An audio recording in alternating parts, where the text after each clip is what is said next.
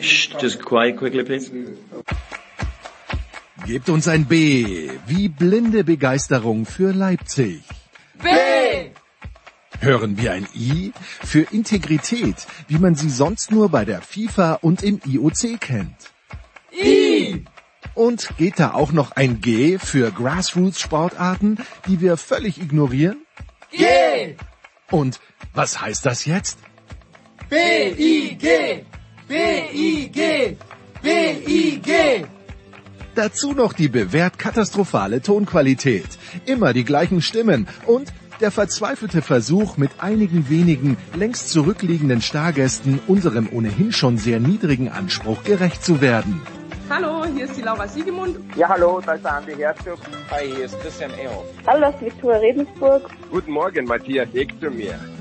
Die Big Show von Sportradio 360. Fast live aus dem Münchner Hasenbergel und der Welt. Jetzt.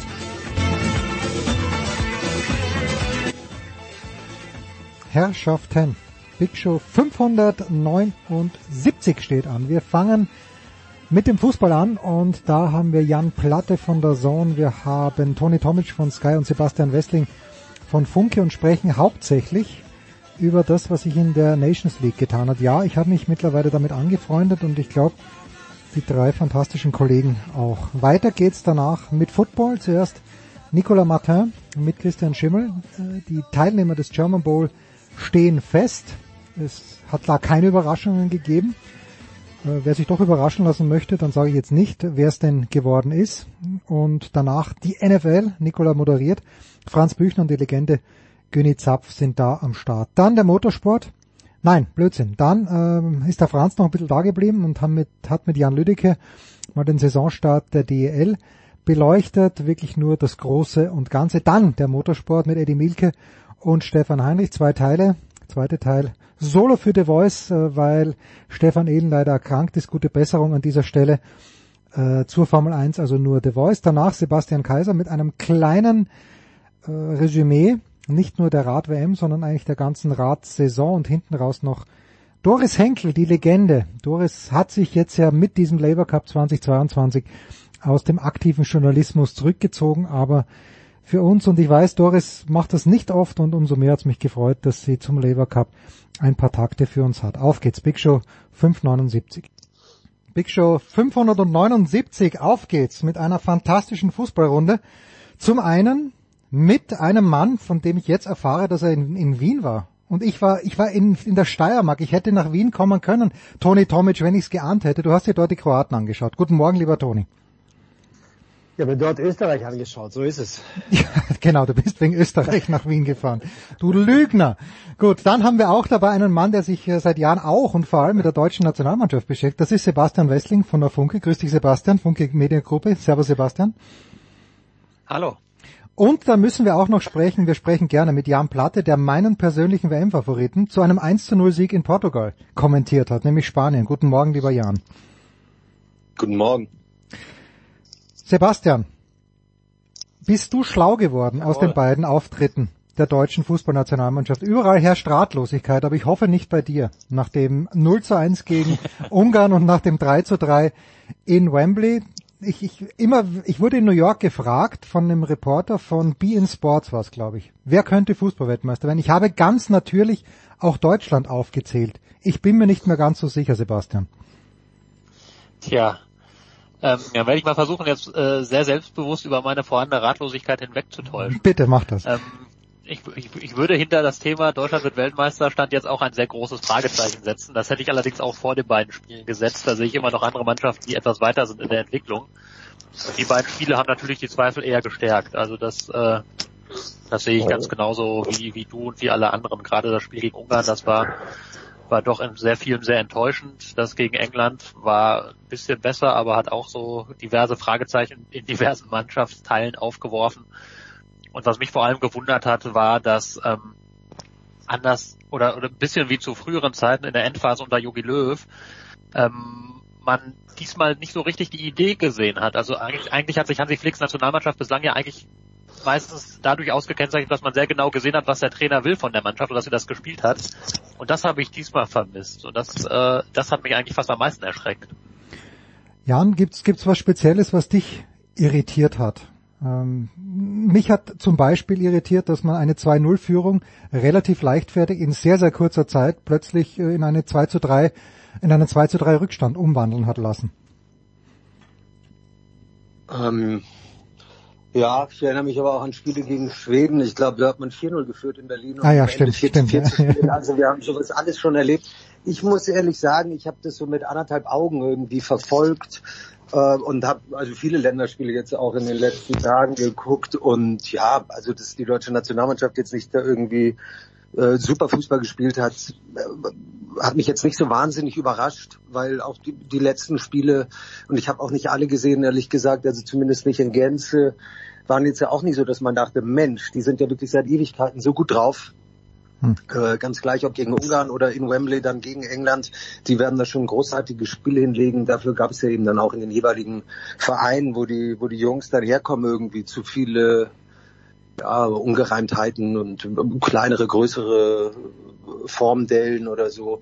Also es war jetzt nicht so, dass ich dachte, wow, äh, ist das äh, ist das schlecht? Also die erste Halbzeit gegen Ungarn stimmt, die war die war dann schon sehr erstaunlich, fand ich auch. Aber ja, danach, es war Bemühen da, es war, du, es, es passt irgendwie so in den Kontext, finde ich gerade, von viel Fußball und man weiß nicht so genau, und das betrifft ja nicht nur die DFB-Auswahl, wo man wirklich steht, jetzt ein paar Wochen vor der WM.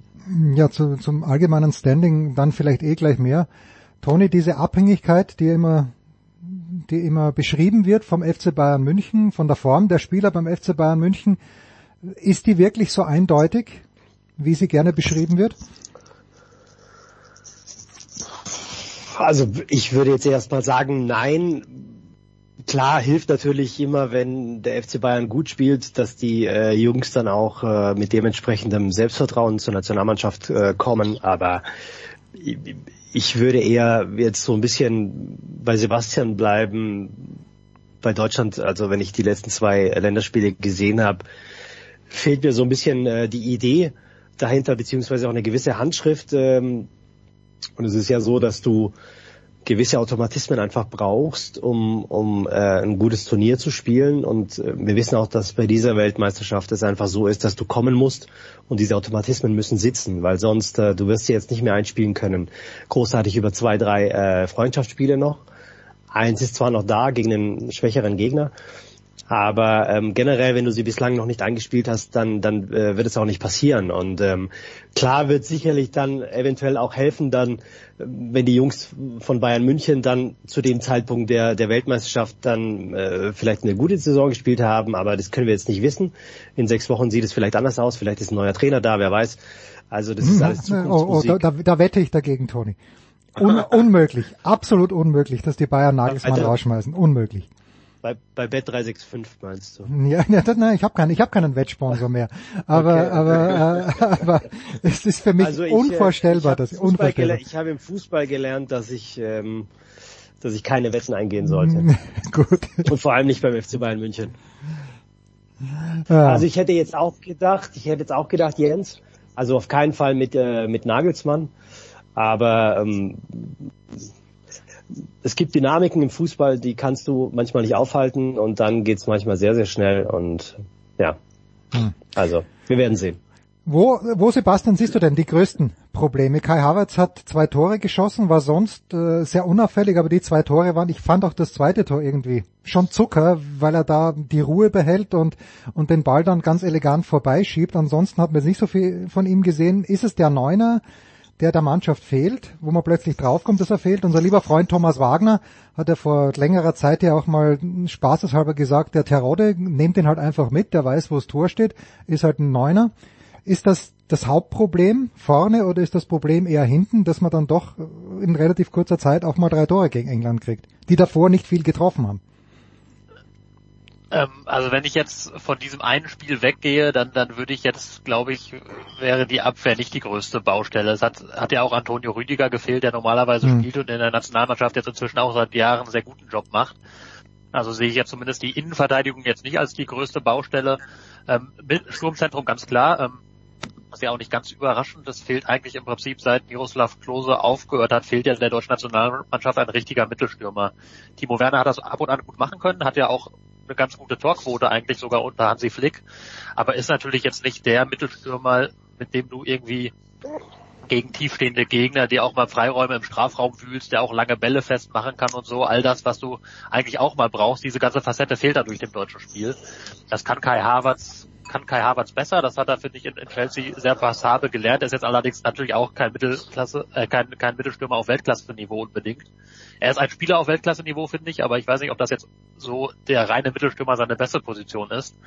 Auch wenn er ein klasse Stürmertor geschossen hat gegen England. Also das ist für mich schon die größte Baustelle. Und eine andere, nicht ganz unwesentliche, finde ich, ist ähm, im Mittelfeldzentrum. Also Joshua Kimmich ähm, macht mich als, als wenn er alleiniger Sechser spielen muss, nicht so ganz glücklich, muss ich ehrlich sagen. Also auch er ist ein sehr guter Spieler, aber für mich jetzt auch nicht der klassische der klassische Sechser. Dafür, dafür lässt er hier und da dann doch zu viele Lücken. Dafür verliert er Bälle an Stellen, wo er sie nicht verlieren sollte. Also idealerweise bräuchtest du eigentlich noch so eine richtige, richtige Abräumautorität im Zentrum neben Kimmich, aber die gibt, gibt, äh, gibt der deutsche Fußball halt aktuell nicht her. Und das sind so für mich eigentlich so die, die beiden größten Stellschrauben. Da hast du natürlich Außenverteidigerpositionen, sind auch seit Jahren irgendwie problematisch. Mhm. Ähm, da muss man mal schauen, was sich Hansi Flick da einfallen lässt. Es ist jetzt gerade ein Sakrileg passiert, denn ich glaube, Sebastian Wessling ist der erste Journalist, der sich tatsächlich traut, Joshua Kimmich äh, zu kritisieren. Jan, stimmst du oder oder ein kleines bisschen äh, runterzuholen vom Podest? Jan, stimmst du da überein?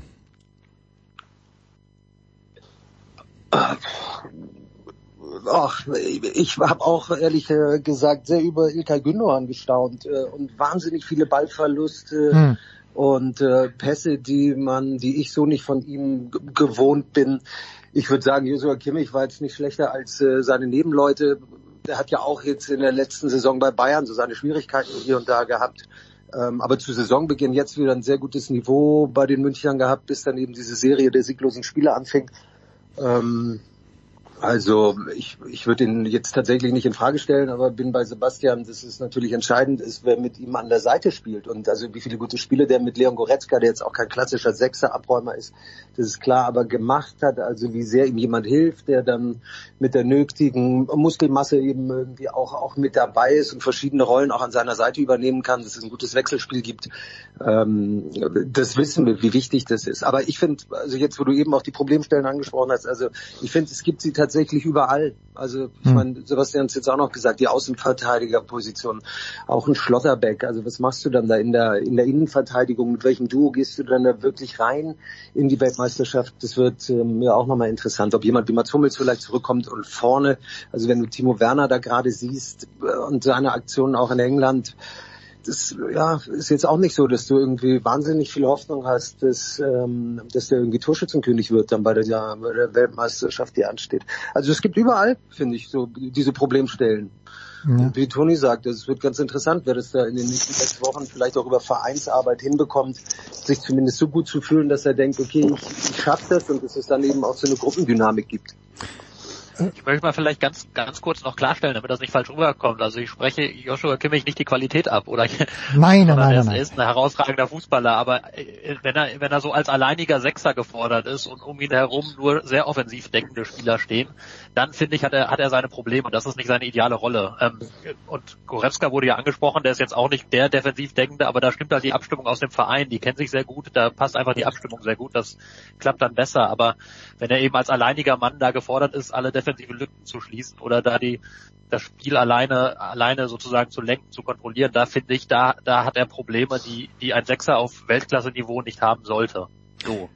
Um gleich. Es gibt viele Leute, ja, ja. die ihn lieber als Rechtsverteidiger sehen würden. Also ich weiß nicht, ob ich so weit gehen würde, aber ja. er braucht zumindest irgendwie einen neben sich, der nicht nur offensiv denkt. Ja. Um, um ganz kurz nochmal bei dir zu, äh, zu bleiben, Sebastian, weil der Name Mats Hummels gefallen ist. Möchte, A, möchte Mats Hummels mit zur WM fahren? B, gibt es eine Chance, dass er mit zur WM fährt? Also ich bin mir sehr sicher, dass er möchte. Hm. Ähm, und äh, ich denke, die Chancen sind jetzt nicht gesunken in den letzten Wochen. Da bin ich tatsächlich sehr gespannt. Also ich, ich finde es ehrlicherweise ein bisschen schwierig, wenn man jetzt einen Spieler mitnimmt, der jetzt die ganze Zeit nicht dabei war. Klar wird immer gesagt, Mats Hummels, den braucht man vorher nicht testen, den braucht man nicht sehen, der kennt das alles. Aber ich fand das auch bei der letzten EM nicht glücklich, dass dann auf einmal da kurz vor Toreschluss ähm, Mats Hummels und Thomas Müller durch, durchs Tor marschierten. Ähm, und das fände ich auch in diesem Fall nicht glücklich. Und da bin ich sehr gespannt, wie, wie Hansi Flick das machen wird. Ich, ich wage es da nicht eine Tendenz abzugeben. Ich finde, ähm, wenn du, wenn du das Ziel hast, dass du sehr, sehr hoch spielst mit deiner Mannschaft, die Gegner sehr aggressiv unter Druck setzt, dass deine Kette oben an der Mittellinie verteidigt, dann würde ich Mats Hummels eher nicht nehmen, bei all seinen Qualitäten. Da fehlt ihm dann einfach das Tempo, um hm. dann, dann äh, die Gegner abzulaufen. Wenn du allerdings davon ausgehst, dass du in einigen Spielen richtig leiden wirst, beispielsweise gegen Spanien, dass du da sehr viel tiefer stehen wirst, dass du da sehr viel am eigenen Strafraum verteidigst, dann ist Mats Hummels einer der besten, die du haben kannst. Das hast du in den Spielen jetzt Dortmund gegen Manchester City gesehen. Dass er da über sein Stellungsspiel und über seine Zweikampfstärke enorm viel abräumt. Also das ist einfach so eine Grundsatzentscheidung, die du dann treffen musst. Was, was für ein Spielertyp du dann letztlich drin haben willst. Ja, zu Spanien und der Leidensfähigkeit. Ich habe sehr gelitten. Am, wann war es? Am Montagabend oder am Dienstagabend? Keine Ahnung, als Jan das kommentiert hat in Portugal. Aber ich habe aus anderen Gründen gelitten. Vielleicht bevor wir zu diesem Spiel kommen, Toni, ganz generell äh, die Nations League. Also in meiner Twitter-Timeline gibt's immer noch Leute, die, ah, unnötiger Wettbewerb und äh, wer braucht das überhaupt? Also mittlerweile, mich freut's. Viel besser als diese sinnlosen Freundschaftsspiele wo dann die Hälfte der Mannschaft ab, äh, absagt. Wie geht's dir mit der Nations League mittlerweile? Ah, ich muss ehrlich gesagt äh, gestehen, dass ich mich angefreundet habe mit ja, der Nations League. Ja. Am, am, am, Anfang habe ich äh, so ein bisschen damit gefremdelt. Ich glaube generell, dass, ähm, dass niemand ein großer Freund ist von der Nations League, die man dann ans Ende der Saison legt und dann mit äh, vier Spielen in zwölf Tagen abwickelt. Das war sicherlich äh, kein, kein gutes Argument für, für die Nations League, aber an sich äh, letztendlich äh, finde ich äh, die Art und Weise, dass man diese Freundschaftsspiele, wie du gesagt hast, diese sinnlosen Freundschaftsspiele ersetzt hat durch einen, einen kompetitiven Wettbewerb, ähm, finde ich gut und man sieht ja auch, dass, äh, dass sie angenommen wird. Also manche früher, manche später, also manche Nationalmannschaften früher, manche später und vor allem auch, ähm, was für Ergebnisse dann zustande kommen können. Hm. Wir machen eine kurze Pause und stürzen uns dann auf Spanien, stürzen uns auf die Kroaten und äh, was uns sonst noch gerade einfällt.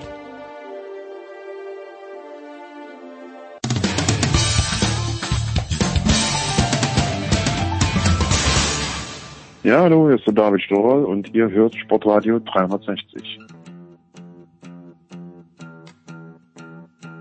In der Big Show geht's weiter, in der Big Show 579 mit Jan Platte, mit Toni Tomic und mit Sebastian Wessling. Und es äh, hat sich so begeben, dass ich am letzten Freitag, nein Donnerstag bin ich nach Österreich gefahren, konnte somit im ORF Frankreich gegen Österreich mir anschauen. Und habe mir gedacht, okay, Österreich nicht gut, aber Frankreich überragend. Dann sehe ich die Franzosen in Dänemark und denke mir Dänemark überragend, Frankreich eigentlich chancenlos am Ende des Tages dann denken an sich, die Spanier in Portugal gefallen mir überhaupt nicht, bis auf die letzte Viertelstunde gewinnen die dann dort und ich, ich kenne mich nicht aus, Toni. Du hast die Kroaten gesehen, ist Kroatien vielleicht jetzt, ist, die haben die Gruppe gewonnen, eine schwierige Gruppe, mit Frankreich und mit Dänemark. Ist Kroatien vielleicht eine der vier, fünf stärksten Mannschaften der Welt im Moment? Du weißt ja, ich bin hin und wieder auch in diesem ähm, in diesem Gremium äh, vertreten und ich hatte, glaube ich, schon mal eine äh, eine Diskussion oder wir hatten schon mal eine Diskussion angestoßen. Ich weiß gar nicht vor vor welchem Zeitraum. Ähm, ich habe damals gesagt, ich würde die Kroaten auf alle Fälle mit dazu nehmen als Favorit. Das würde ich jetzt nach dem gesehenen Spiel, und ich habe jetzt nicht viele Spiele in der letzter Zeit von Kroatien gesehen, aber jetzt gerade das gegen Österreich, das würde ich absolut unterstreichen. Ähm, es gibt mehrere Gründe, warum ich das sage. Also für mich ist Kroatien auf alle Fälle gehört, gehören sie zu den WM-Favoriten. Da mögen, da, da mögen sich sicherlich einige darüber amüsieren, aber ähm, letztendlich ähm, gibt es kein besseres Mittelfeld äh, auf der Welt als, als die drei, äh, die bei Kroatien spielen. Sie haben einen sehr, sehr entspannten äh, Generationenwechsel durchgeführt, äh, hin sogar, vielleicht sogar einer stärkeren äh, Abwehr. Also es war ein sehr neuralgischer Mannschaftsteil. Und äh, sie sind variabler geworden, sie sind äh, also qualitativ in der Breite besser geworden. Sie können nachlegen, sie können, sie, sie können Rückstände aufholen.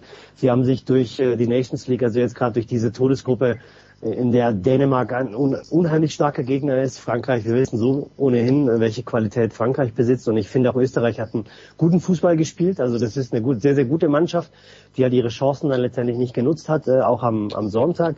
Da hat sie sich durchgesetzt ähm, und mit, mit diesem Selbstvertrauen, also wenn du, äh, wenn du, wenn du so ein Ergebnis erzielst und mit so einem Selbstvertrauen zur WM fährst, dann kannst du letztendlich nur auch dich selbst als Favorit äh, benennen. Also für mich gehören jetzt eine Handvoll Mannschaften dazu und dazu würde ich Kroatien auf alle Fälle auch zählen. Jan, gehst du damit, du kommentierst auch öfter La Liga und äh, wenn man Luka Modric sieht, der wird nicht älter, der Lümmel. Zählst du die Kroaten auch, auch zu den Favoriten? Ja, definitiv auch durch die Erfahrung, ähm, auch bei der letzten Weltmeisterschaft beispielsweise und ohnehin, wie sie auch eben in wichtigen Spielen unterwegs sind.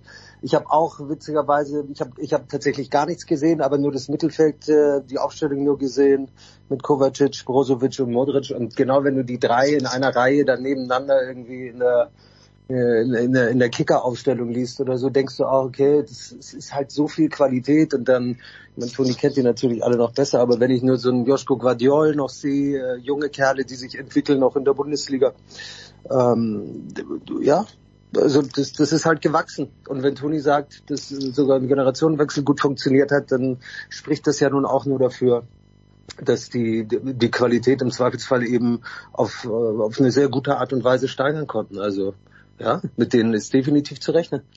Toni, wer macht die Tore? Viele. Also es gibt äh, Unterschiede. Das ist ja das Gute. Es gibt ja jetzt keinen keinen äh, Mandzukic mehr, auf den man alles äh, runterbrechen kann. Ivan Perisic äh, kann immer Tore machen, André Kramaric kann Tore machen. Aus dem Mittelfeld äh, ist genügend Torgefahr da. Sogar die Abwehrspieler, wie man gesehen hat, jetzt Dejan Lovren, äh, du, du, die bringen von der Bank jemanden und der kann Tore machen. Also das habe ich gemeint mit der Breite letztendlich, ähm, dass, dass sie da ist und dass, äh, dass auch Torgefahr da ist. Ja, gut. Ja, das hätte ich mir gewünscht von ja, den Österreichern. Ja, okay. Aber du sagst ja, die Österreicher, das habe ich dann auch gelesen, die ersten 60 Minuten müssen ganz gut gewesen sein, aber Baumgarten und Anautovic hätten ein paar Chancen versemmelt. Ich konnte es leider dann nicht sehen, weil ich schon wieder in Deutschland also man war. Hat natürlich, ich finde, man hat äh, natürlich auch gesehen, Brozovic hat sich verletzt, dann glaube ich nach, nach einer Viertelstunde. Ähm, und äh, man hat natürlich sofort auch gesehen, dass da ein Bruch im Spiel war. Also wenn, wenn einer von den dreien draußen ist, ähm, hat Kroatien natürlich auch schon Probleme, dann diese, diesen, diesen eigenen Rhythmus äh, weiter äh, zu behalten im Spiel.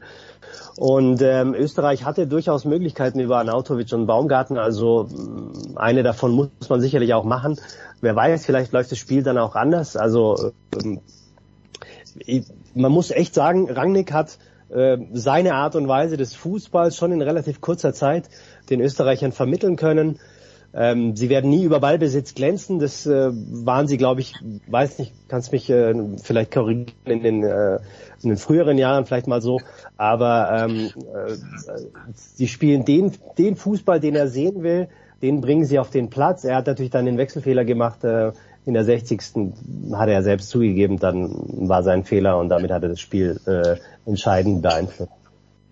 Ja, wenn du früher Ballbesitz meinst, 1978, ja, sind wir über Ballbesitz genau. gekommen. Seit, seitdem, seitdem glaube ich nicht mehr.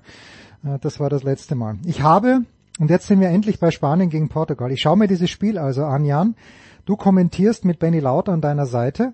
Und während dieses Spiels habe ich eine Intuition gehabt und die ist folgende. Ich glaube, und ihr könnt mich dann, ihr könnt mich dafür verantwortlich halten. Ich glaube, dass entweder Spanien oder Deutschland nicht aus dieser Gruppe rauskommen wird. Ich habe ein ganz schlechtes Gefühl und das schlechte Gefühl betrifft in erster Linie die Spanier. Die brauchen so lang, um in Schwung zu kommen. Jetzt haben sie das Spiel dann vielleicht doch verdient gewonnen, aber ich war nicht happy mit meinen Spaniern. Was denkst du über diese, diese irre Ansage von mir? Äh, mich meinst du, ne? Ja, Jan, bitte. Du, ja, also über die Ansage, dass einer nicht aus der Gruppe rauskommt. Zum Beispiel, ja. Bin ich sogar, bin ich sogar schon fast bei dir.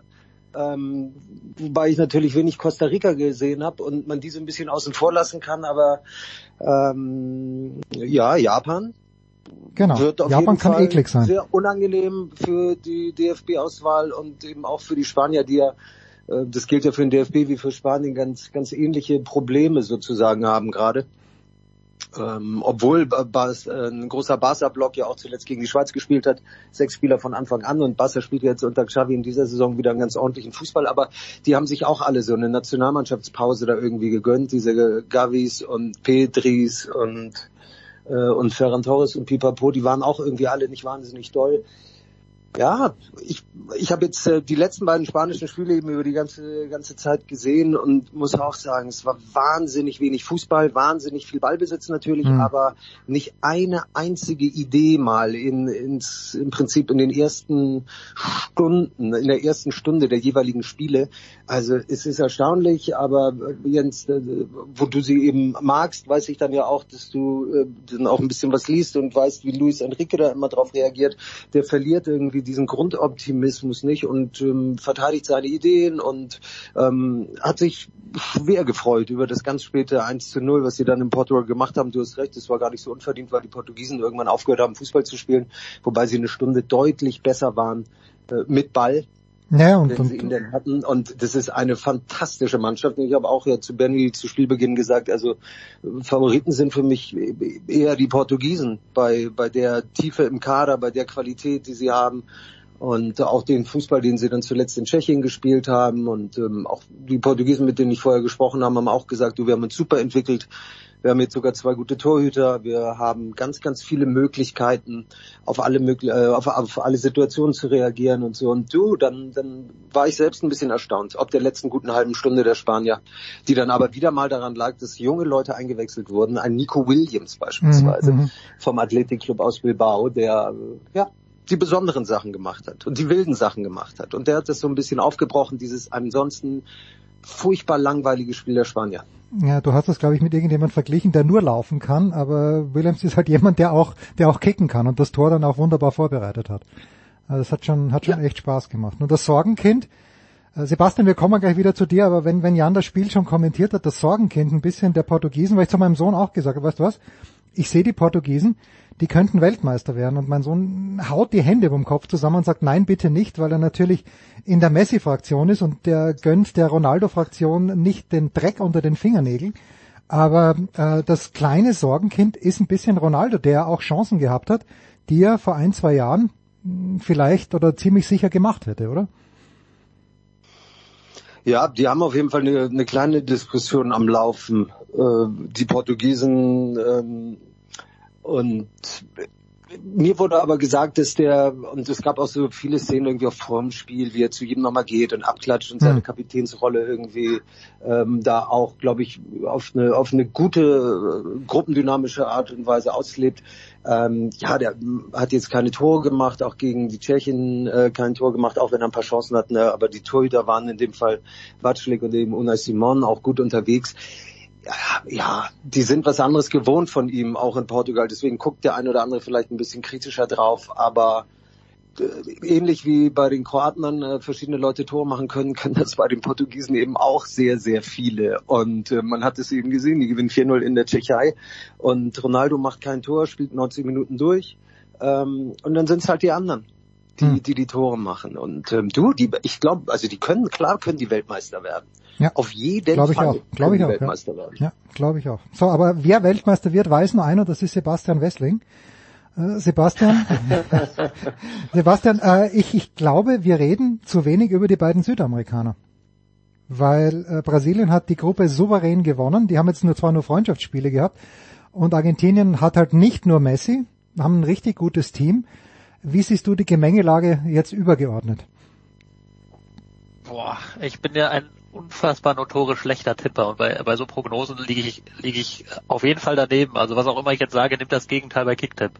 ähm, aber ich, ich finde ich finde Argentinien tatsächlich auch alles, was ich, also mit der Einschränkung, dass ich von Argentinien jetzt nicht so wahnsinnig viele Spiele über die volle Distanz sehe, aber die, die ich gesehen habe, das finde ich tatsächlich nicht so schlecht, dass die anders als in früheren Zeiten jetzt eben nicht alles nur an Messi aufhängen, sondern eine ganz ausgewogene Mannschaft eigentlich haben, finde ich. Ähm, und deswegen, da, da, da, das kommt ja, bei, bei so einem Turnier kommt es ja auch, dieses Mal auf unfassbar viele Kleinigkeiten an, ne? wie man reinkommt, allein in, mit welchem, wir haben das ja schon gesagt, mit welcher Form kommen und reisen die Spieler überhaupt an zum Turnier, weil du hast ja keinerlei Trainingslager groß, es geht sofort los.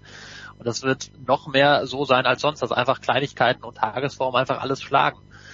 Von daher tue ich mich schwer mit der Prognose, aber ich sehe am Ende dann auch Mannschaften vorne, die einfach jetzt gute Spieler haben und einigermaßen gefestigt sind in ihrem Spiel. Und von daher glaube ich auch, dass es für Spanien weit gehen kann, auch wenn die jetzt das nicht immer so ansehnlich aussieht, wenn die ihren, ihren Fußball spielen, aber die spielen ihren Stiefel irgendwie seit Jahren, die haben extrem viele gute Spieler, die sie auch noch reinwerfen können, die sind einigermaßen gefestigt. Und von daher sehe ich die schon, sehe ich die schon weit vorne. Ich sehe auch Frankreich, obwohl die jetzt in der in der Nations League jetzt nicht die Sterne vom Himmel gespielt haben und obwohl die das ein oder andere Problem haben intern mal wieder, sehe ich auch einfach aufgrund der Qualität von, von den Einzelspielern in der Offensive, da glaube ich, wird auch einfach viel drüber gehen und deswegen sehe ich die auch sehe ich die auch recht weit vorne und alle anderen Mannschaften eher vielleicht noch so einen Tacken darunter, die man sonst so nennt.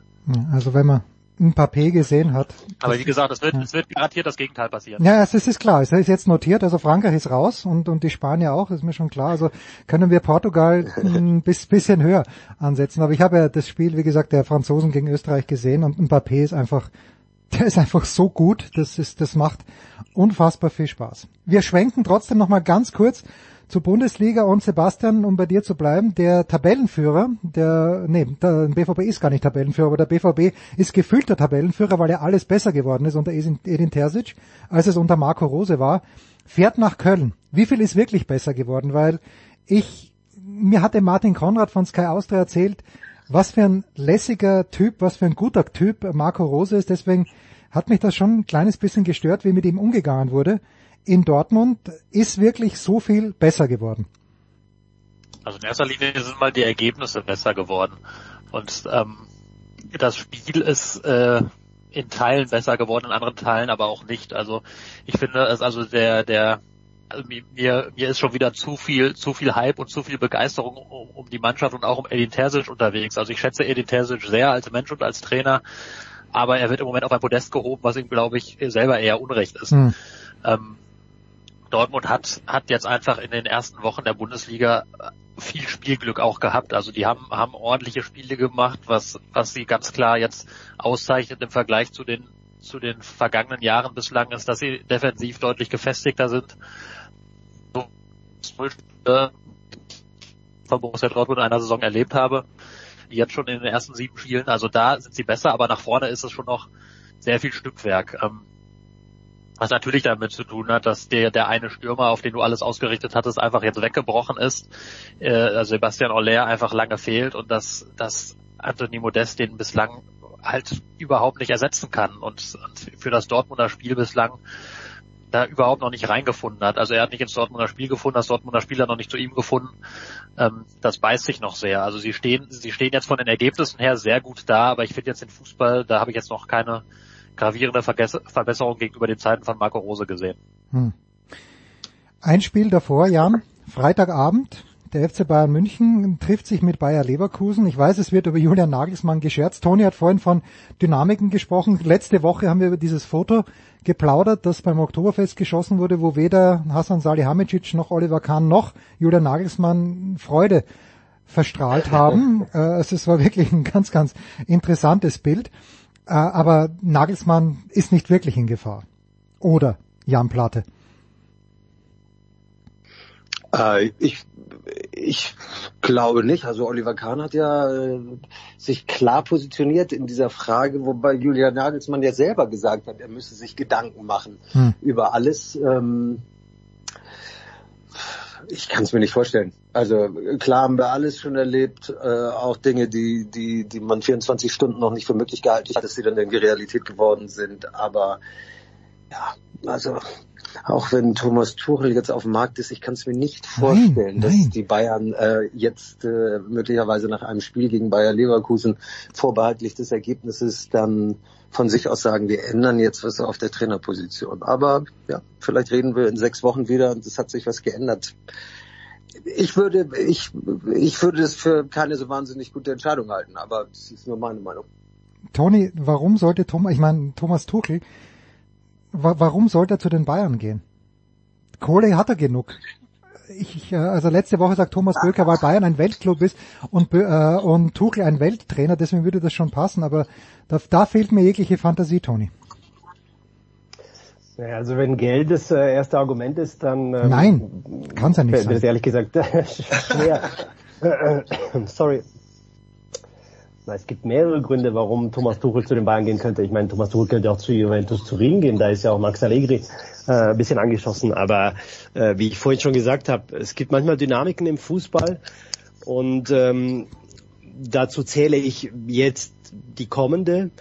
Ich glaube nicht, dass die Bayern in der Champions League äh, irgendwas anbrennen lassen werden. Also da das Ergebnis wird pro Nagelsmann sein, aber lass sie gegen Leverkusen oder gegen Dortmund verlieren.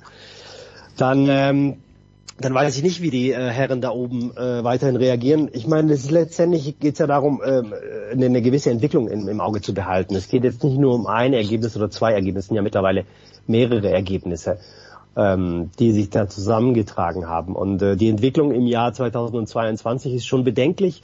Ähm, da gibt's halt letztendlich sowohl von der von der Spielweise als auch von den Ergebnissen äh, gibt's kaum Argumente für äh, Julian Nagelsmann. Was mich natürlich wundert, ist sowieso von Beginn an, dass man diesem Mann äh, in, in diesen jungen Jahren schon einen Fünfjahresvertrag äh, äh, nahezu blanko ausgestellt hat und gesagt hat, das ist unser Mann, weil man ja weiß, wie, wie manchmal Fußball funktioniert. Und ähm, er ist mit seinen Ideen bislang noch nicht durchgedrungen. Und ähm, der, der, der Umbruch bei, bei Bayern ist jetzt auch nicht unbedingt von ihm so dermaßen äh, moderiert worden, dass es, äh, dass es die Herren zufriedenstellt. Also wenn ein Thomas Tuchel auf dem Markt ist und wenn die Bildzeitung schon ähm, gewisse ähm, Signale sendet, dann sollte man es auf keinen Fall ähm, äh, unterschätzen. Äh, deswegen, ich möchte mich da im, im Bereich der Spekulation nicht großartig aufhalten. Da, da, dazu bin ich zu wenig drin im, im Thema. Aber ähm, ich habe schon andere Dinge erlebt im Fußball und ich glaube, wir alle haben auch schon äh, sehr, sehr überraschende Dinge erlebt im Fußball. Also ich kann es mir schon vorstellen. So, dann, dann äh, erlöse mich noch von einer zweiten Fantasielosigkeit meinerseits, Toni, wenn du dich schon mit der Premier League so auseinandersetzt. Ich sage, Harry Kane wird nicht zu den Bayern kommen, weil Harry Kane in einer Woche das verdient, was der Kimmich in einem Monat verdient und Kimmich verdient nicht schlecht. Und also vielleicht bisschen übertrieben, aber ich kann es mir nicht vorstellen, dass Harry Kane zu den Bayern geht, außer auch er sagt, ich brauche keine Kohle mehr und ich möchte endlich mal einen Titel gewinnen. Ja, es wird schon interessant jetzt äh, die kommenden Monate zu beobachten sein, wie, wie sich ähm, das Gebilde bei Tottenham äh, entwickelt. Ich ähm, habe vor der Saison gesagt, dass Tottenham für mich äh, als der Titelherausforderer Nummer eins ist in der Saison, also äh, nach Manchester City und, und Liverpool natürlich, also der, der, der Herausforderer meine ich an sich jetzt nicht äh, Kandidat ich traue Tottenham schon einiges zu ähm, in den nächsten Jahren in, mit der Entwicklung unter, unter Conte. Und äh, diese Entwicklung ist stark daran äh, gekoppelt an den Verbleib von, von Harry Kane. Ich kann mir ehrlich gesagt Harry Kane in keinem anderen äh, Trikot vorstellen, aber meine Vorstellungskraft ist nicht entscheidend, sondern ähm, sind wichtig ist letztendlich auch, was, was für Zahlen, äh, wie du selbst sagst, äh, im Vertrag drin stehen ich glaube schon, dass die Bayern sich logischerweise Gedanken machen äh, mussten, äh, ob sie da vielleicht eine, eine ähm, äh, einen Ersatz für, für Lewandowski finden und der ist sicherlich logisch mit, mit Harry Kane zu begründen. Aber die Frage ist, die man sich bei Bayern stellen sollte, will man denn überhaupt jetzt diese Nummer 9 oder vertraut man Nagelsmann, der sich weg von der 9 bewegt? Also das, da müsste man sich für einen Weg entscheiden.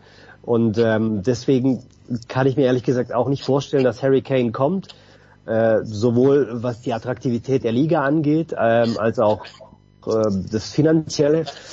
Aber lassen wir uns einfach überraschen, was, äh, was der Weg der Bayern sein wird. Hm. Was wird der Weg von Sebastian Westling an diesem Wochenende sein? Wird er nach Köln führen, Sebastian? Ehrlicherweise wird Sebastian Westling an diesem Wochenende auf dem Weg in den Urlaub sein. Nein, wo geht's hin? in den Schwarzwald wandern. Das, das, Ganz äh, spießig. na, das ist, du, ich hoffe, ich hoffe wirklich auf besseres Wetter für dich. Äh, Und dann kann Wandern was gran Grandioses sein. Äh, Jan Platte hat Ja, diesen ich Luxus. zahle ich, ja, ich zahle jetzt gerne in die Phrasenkasse, aber es gibt kein schlechtes Wetter beim Wandern, Das sondern stimmt. nur schlechte Kleidung.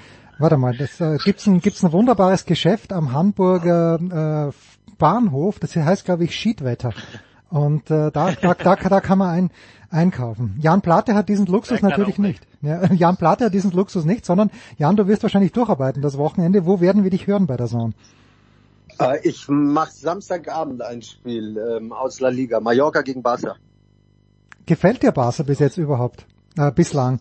Weil äh, mein Sohn, großer Barcelona-Fan, mit Lewandowski haben wir ein bisschen gefremdelt, äh, ist ja schon angekommen. Abgesehen von seinen Touren.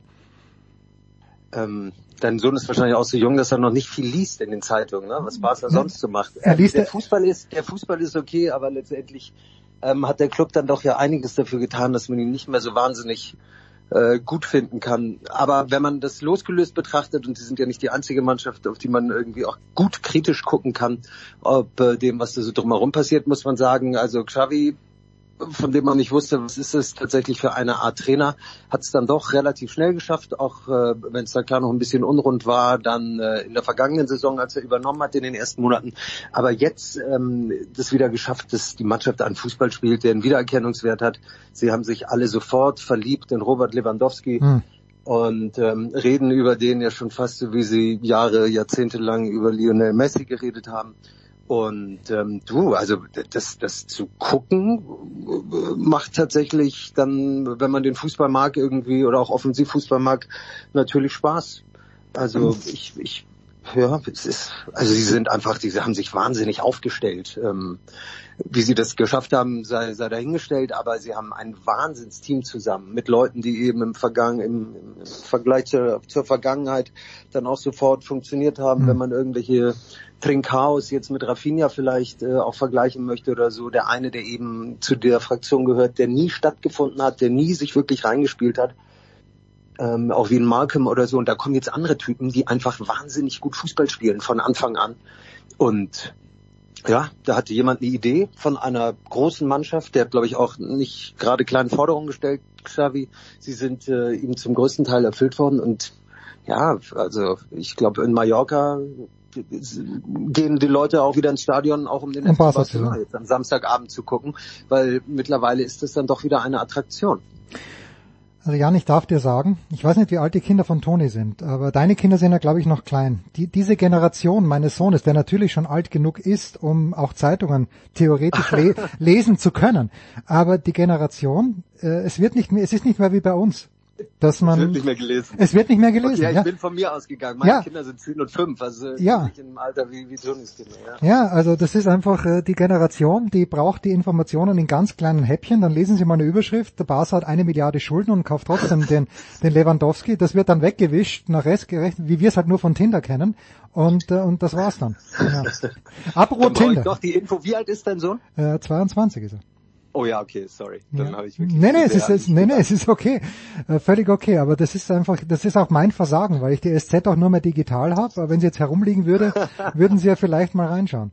Apropos Tinder, Toni, was wirst du am Wochenende machen? Apropos Tinder, du hast äh, vollkommen recht. Ähm, ich werde gar nichts machen. Ich werde mich hoffentlich auskurieren. Äh, so Nein, man, du bist äh, krank. Meiner Stimme ähm, entnehmen kann auch. Genau so ist es und äh, habe mich aufgerafft, jetzt äh, dabei zu sein heute, aber habe das Wochenende abgesagt, weil es einfach nicht geht. Das ist total lieb von dir. Danke, Toni. Gute sonst Besserung. Hättest bei, sonst hättest du mich bei äh, diversen anderen Spielen gehört. Also ja, aber ich höre dich mit größeren... Bundesliga, Premier League oder was auch immer. Ich, ich höre dich aber mit Bist du erkältet oder hast du Corona? Ich bin, bin krank, ja. Okay. Also richtig krank. Ah, Oh ja. Mann. Toni, gute Besserung. Umso Ja. mehr schätzen wir es, dass du Zeit gehabt hast. Ja.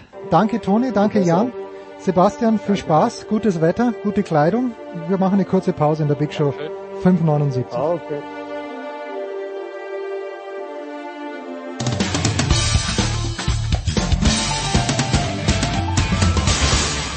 Grüß euch, das ist die Niki Schmidhofer und ihr hört Sportradio 360.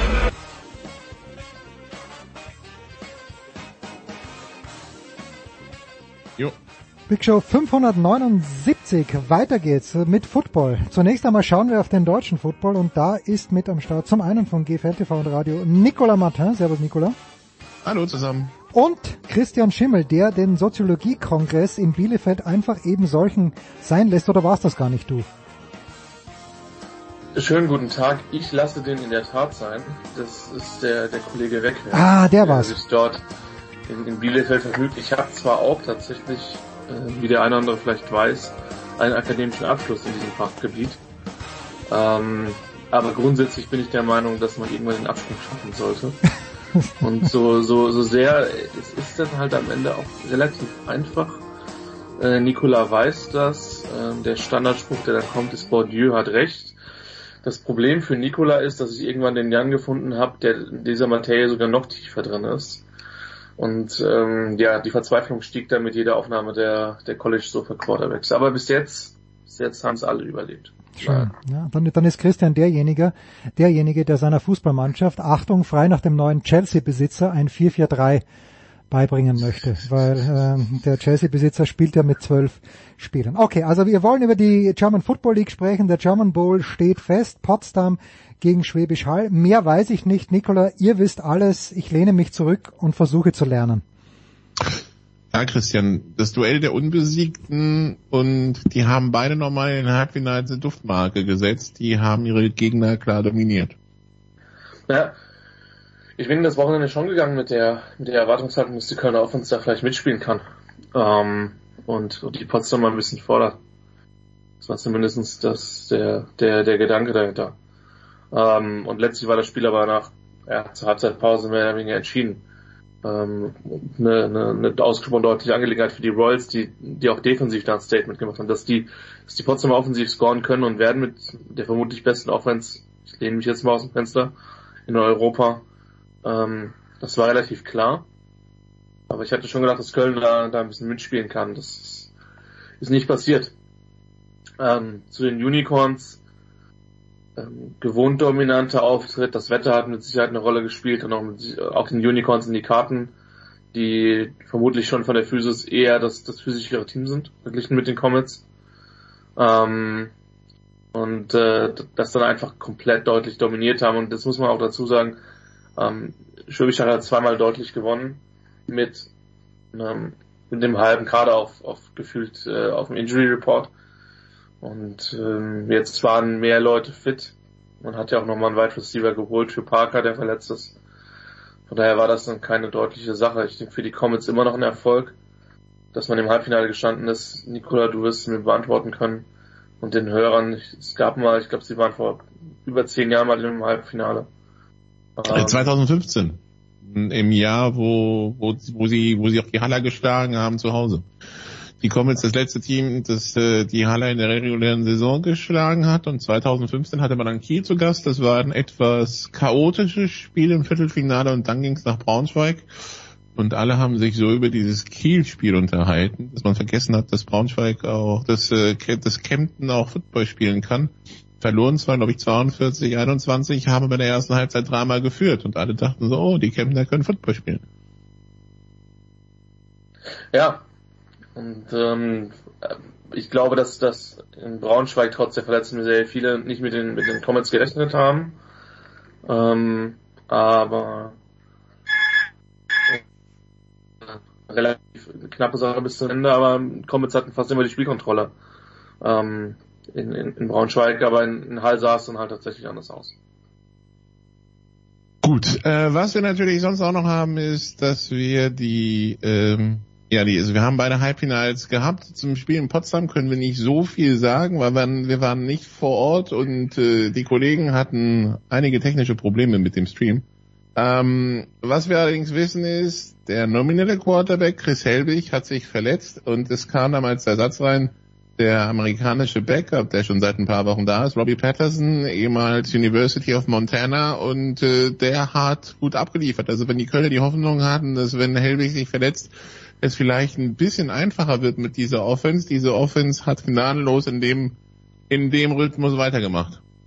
Ja, und ähm, er hat quasi keinen keinen Beat verloren und das äh, das war schon das das war schon bemerkenswert und das hat natürlich auch was mit dem Scheme zu tun. Das hat was mit dem Tempo zu tun, was sie spielen. Das ist jetzt rein von den Spielzügen her nicht das komplexeste, äh, was, was du machen kannst aber die Kombination aus der Spielzugauswahl mit der Geschwindigkeit ähm, ist, ist glaube ich, dann das große Problem für die Defense. Das ist im Übrigen auch das, womit beispielsweise äh, Knifke in Marburg und zum Teil eben auch in Kempten äh, Gegner gefordert hat. Ja. Ähm, ja, also wenn du, wenn du drei Incompletions auf beide Quarterbacks bei 22 Passversuchen verteilst, ähm, ohne Pick äh, und mit mit zwei Touchdowns rausgehst, plus eben noch dieses starke Laufspiel hast, dann, ähm, dann ist es eindeutig. Ich bin jetzt halt tatsächlich gespannt, wie das ausgeht, weil wir diese hm, minimal schräge Football-Europameisterschaft haben. Ähm, inwiefern sich das Personal dann auswirken wird. Angeblich haben die, haben die Potsdamer jetzt dann trotzdem alle Spieler beim German Bowl am Start. Was, also zumindest beim, beim Amateursport kann ich verstehen, dass, äh, dass dann der Spieler vielleicht entscheiden sollte, ob er lieber gerade für sein Nationalteam oder für seinen Verein spielt, aber gut. Äh, das nur am Rande. Was bleibt denn dann äh, von den, äh, wenn wir jetzt Bilanz ziehen, die Kölner Saison? Ähm, das erste Gespräch, das ich mit David Odenthal geführt habe vor der Saison, vor deren ersten Heimspiel, ich weiß noch, wie er uns erzählt hat, das ist ein Team kompletten Umbruch. Er hätte quasi letzten November mit zwei Spielen angefangen, die er noch im Kader hatte. Ähm, zu dem Zeitpunkt dachte ich so, okay, Platz 6 und das war's. Und jetzt wurde es Halbfinale. Von daher müssen wir sagen, die Erwartungen ganz klar übertroffen. Oder? Ja, und letztlich am, äh, am äh, bis zum letzten Wochenende der regulären Saison um ein Heimspiel gefeitet. Ähm, in den, in den Playoffs. Und äh, für mich die positive Überraschung. Vielleicht sogar noch einen Tacken mehr als die Münchner. Einfach aufgrund der personellen Situation und aufgrund der Tatsache, dass der Norden einfach nochmal deutlich stärker ist als der Süden. Make no mistake. Ja. Ähm, also das war, das war schon bemerkenswert, was, was Odenthal hingestellt hat. Und man muss auch sagen, man, man hat dem, dem Odenthal durchaus immer nachgesagt, hey, du bist, du bist Center, du willst laufen, wenn du kannst. Und das ist, glaube ich, immer noch so, aber er hat dann eine Passing Offense vom, vom, vom Feinsten hingezogen und das hat richtig Spaß gemacht. Es war immer spektakulär. Ähm, die Defense hat sich verändert mit, mit mehr Aggressivität, mit einigen Leuten, die wirklich aufgepoppt sind, unter anderem Linus Schröter, aber nicht nur er. Ähm, ich denke, das ist rundherum positiv. Natürlich willst du ins Endspiel, wenn du im Halbfinale bist, völlig klar. Ähm, aber ich glaube, das war ein gutes Jahr für Köln. Und wenn sie jetzt ein paar Spieler halten, ähm, und auf dem aufbauen, dann werden sie auch nächstes Jahr ein Contender im Norden sein. Vielleicht sogar für mehr als Platz 3. Was rein muss, ist halt Konstanz auch in den Spielen. Ne? Wir, haben, wir hatten genug Spiele der Kölner dieses Jahr, wo wir dachten, die rennen davon, die rennen weg. Und dann äh, die, die ja. Deutschen, also wenn sie in einer Sache mal deutscher Meister wären dieses Jahr, dann in sich in den Fuß schießen. Ja, das war tatsächlich eine, eine Crocodile-Spezialität. Eigentlich überraschend, wo sie dann noch rausgekommen sind. Und ich meine, auch dieses Viertelfinale in München was sie eigentlich über weite Strecken weit kontrollieren, ist dann doch wieder bis zur letzten Sekunde eng. Also ja, das, das ist vielleicht eine Geschichte, an der man arbeitet, aber das sagt, glaube ich, eben auch aus, wie unerfahren dieses Team ist. Also, wir werden im Finale sehen, die beste Scoring Offense der Liga mit 52,4 Punkten im Schnitt gegen die zweitbeste, die Unicorns mit 42,1. Die Defense die, der Unicorns ist äh, nach Punkten die beste der Liga, 14,8. Potsdam lässt dann schon 27 Punkte zu. Ähm, ja, äh, ja, statistisch sind die beiden in sämtlichen Statistiken natürlich weit vorne anzutreffen. Die Royals mit äh, fangen dafür sehr viele Pässe des Gegners ab und so weiter und so fort. Ähm, äh, Pass Rush haben auch die beiden sensationellen 29 und 26 Sacks. Das heißt, man kann sich auf dem Finale auf hohem Niveau einstellen. Ich habe jetzt bloß noch kein Gefühl, ob das ein Lowscorer, ein Highscorer oder sonst was wird. Ähm, ich kann es auch nicht bewerten, weil wir letztlich, also für mich der einzige vergleichbare Gegner, den die, den die Unicorns halt gespielt haben, sind die Adler und vielleicht vielleicht Flush, so, ähm, was sehr, sehr knapp war. Ähm, ansonsten kriegst du das Paket, was Potsdam halt hat, kriegst du halt nicht oft. Ähm, zumal mit, mit Jared Wolf, der halt einen, einen, einen deutschen Pass hat. Ähm, äh, und aber halt letztlich eine amerikanische äh, Universitätsausbildung und ähm, Villanova. Hm? Genau. Villanova. Villanova. So, ähm, Basketball School, aber offensichtlich sehr gut genug für die für die German Football League. Ähm, ich, also ich, ich sag mal so, ich ziehe den Hut, wenn Haldi unter 27 hält. Ich glaube, dass tatsächlich der Sweet Spot für die Unicorns irgendwo bei 21 bis 24 liegt. Ähm, für mich geht Potsdam als Favorit in die Partie. Ähm, man sollte den, nicht den Fehler machen, die Haller zu unterschätzen. Der Unterschied, glaube ich, zwischen beiden Programmen ist, dass die Unicorns das Setting sehr genau kennen die sind final erfahren. Ich glaube, dass das schon eine Rolle spielt in so einem Endspiel. Aber ich würde Potsdam, wenn ich es handicappen müsste, vermutlich irgendwie so fünf bis sechs Punkte erstmal vorne sehen. Gut. Äh, wir werden wir, wir werden es verfolgen. Wir werden auch verfolgen, wie jetzt die Quarterback-Situation in Potsdam ist, wie die. Wo werde ich Äh. sehen können, Nicola? Wo werde ich das dann sehen können? Das ist eine gute Frage. Äh, soweit ich weiß, Sport 1 Plus und Sport 1.de. Okay. Aber ich weiß nicht, ob Sport 1 Plus, also ähm, das, äh, also das, da, da hörte man dies und jenes. Also von daher, äh, also Sport 1.de wohl auf jeden Fall. Das Problem ist, müssen wir kurz erklären, normalerweise findet der German Bowl immer in der Länderspielpause statt. Genau, das dachte ich mir nämlich auch. Das ist das, was. äh, Und dieses Jahr gibt's ja nichts wegen WM. Und genau, und äh, dementsprechend, dann hast du ja freie Bahn wegen Fußball und so weiter, weil da findet ja eigentlich nichts statt außer die Länderspiele. Und dieses Jahr ist es halt so, die Länderspielpause war ja jetzt gerade erst. Und äh, jetzt ist erstmal, soweit ich weiß, ja bis, äh, bis zur WM auch nichts mehr in Länderspielenpausen drin. Das heißt, man muss quasi den German Bowl parallel zur Bundesliga austragen. Deshalb muss da ja auch verschoben werden wegen der Heimspiele, wegen der Heimspiele von Eintracht Frankfurt. Und Sport 1, die bisher den German Bowl gesendet haben, ähm, senden halt, wie jeder weiß, das Topspiel der zweiten Liga. Und dass sie das nicht verschieben den German Bowl, kann ich auch verstehen. Äh, von daher, ja, keine Ahnung, wie das dann wirklich letztendlich geregelt wird. Aber ähm, also Sport1.de wohl auf jeden Fall, aber sonst im TV könnte vielleicht schwierig werden. Und ja. Was natürlich ein Jammer ist. Ja, das sollte man Was, schon. was sehr schade ist und äh, ja, insgesamt, ähm, äh, also ist man ja auch so ein bisschen, also persönlich jetzt so aus dem Kontakt von der Liga und so weiter, die letzten zwei Jahre, ähm, ja, man hätte sich vielleicht ein bisschen mehr Engagement hier und da gewünscht von, von Menschen, äh, irgendwie so an einem Strang zu ziehen. Aber das klappt wohl irgendwie nicht so ganz und äh, ja, es bleibt halt, es bleibt halt eine Amateurliga. Wir sind weit davon entfernt, die NFL zu sein. Das sind aber andere Ligen in Europa auch. Das ist vielleicht noch ein guter Rausschmeißer, Christian. Am vergangenen Wochenende war ja in Klagenfurt dieses ELF-Finale. Hat dich das in irgendeiner Art und Weise interessiert und abgeholt? Ich glaube, äh, die Wiener haben es gewonnen, die Wiener Vikings, die erstaunlicherweise kein Heimstadion haben, äh, wie Walter Reiterer nicht müde wird, auf Twitter zu betonen. Ähm, natürlich interessiert eine Liga, weil, weil natürlich sich die Liga vor allen Dingen aus Spielern speist, die, die in europäischen Spitzenteams in der GFL gespielt haben. Ähm, ich muss dazu sagen, dass ich halt ähm, äh, ausgesprochen wenig von diesem Spiel halt, Hm. beziehungsweise gar nichts gesehen habe, weil ich einfach auf dem Weg zu, zu der Zone in, an, dem, an, dem, an dem Tag war. Ähm, ich habe wahrgenommen, dass man, dass glaube ich die Zuschauerzahl nicht das ist, was man vermutlich bekommen hätte, wenn man an einen verkehrstechnisch besser gelegenen Punkt in, in Deutschland gegangen wäre. Ähm, ehrlicherweise habe ich insgesamt zu wenig von der ELF dieses Jahr gesehen, vor allen Dingen eben aufgrund meiner eigenen Vorbereitung oder meiner eigenen Reisen äh, im Rahmen der GFL, um das letztlich final bewerten zu können.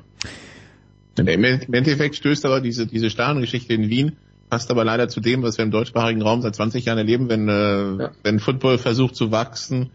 Es ist halt unheimlich schwer, in Stadien zu kommen, entweder weil die Infrastruktur nicht vorhanden ist, wie in Städten wie in Hamburg äh, oder zum Beispiel auch Köln äh, oder ähm, oder weil halt ähm, ja wenn du in einem, wenn du dann mal in einem Stadion drin bist, dann fliegst du unvermittelt raus, wie jetzt den den Wienern bei der Austria passiert. Jetzt wollen sie sich wohl irgendwie Tribünen für 300.000 Zuschauer aufs ins Trainingszentrum an der Rabelinstraße setzen. Das, das ist wohl irgendwie eingeklemmt zwischen einem Wohngebiet und einem Friedhof. Also das ist im Grunde genommen keine ideale Lösung, aber das ist halt irgendwie auch die Geschichte von Football in Europa äh, seit 20 Jahren, seitdem halt Fußball wirklich diese komplette Dominanz hat. Wir schauen gleich über den großen Teich. Uns, verabschieden uns von Christian. Christian, vielen Dank. Kurze Pause. Big Show 579.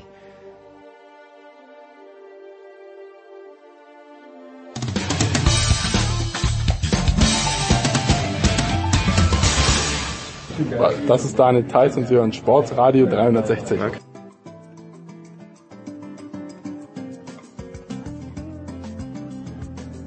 Big Show 579, weiter geht's eben über den großen Teich. Nikola ist dabei geblieben und dazugekommen ist zum einen die Legende Günther Zapf. Servus Günni.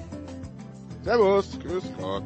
Günni, hast du jeden Tag eine, ein Ticket für ein, für im Zelt im Oktober, beim Oktoberfest, weil das Wetter die letzten Tage, da musstest du ja ins Zelt gehen. Es empfiehlt sich auf jeden Fall. Und du kommst immer rein, weil du eine Legende bist. Du kommst einfach immer rein.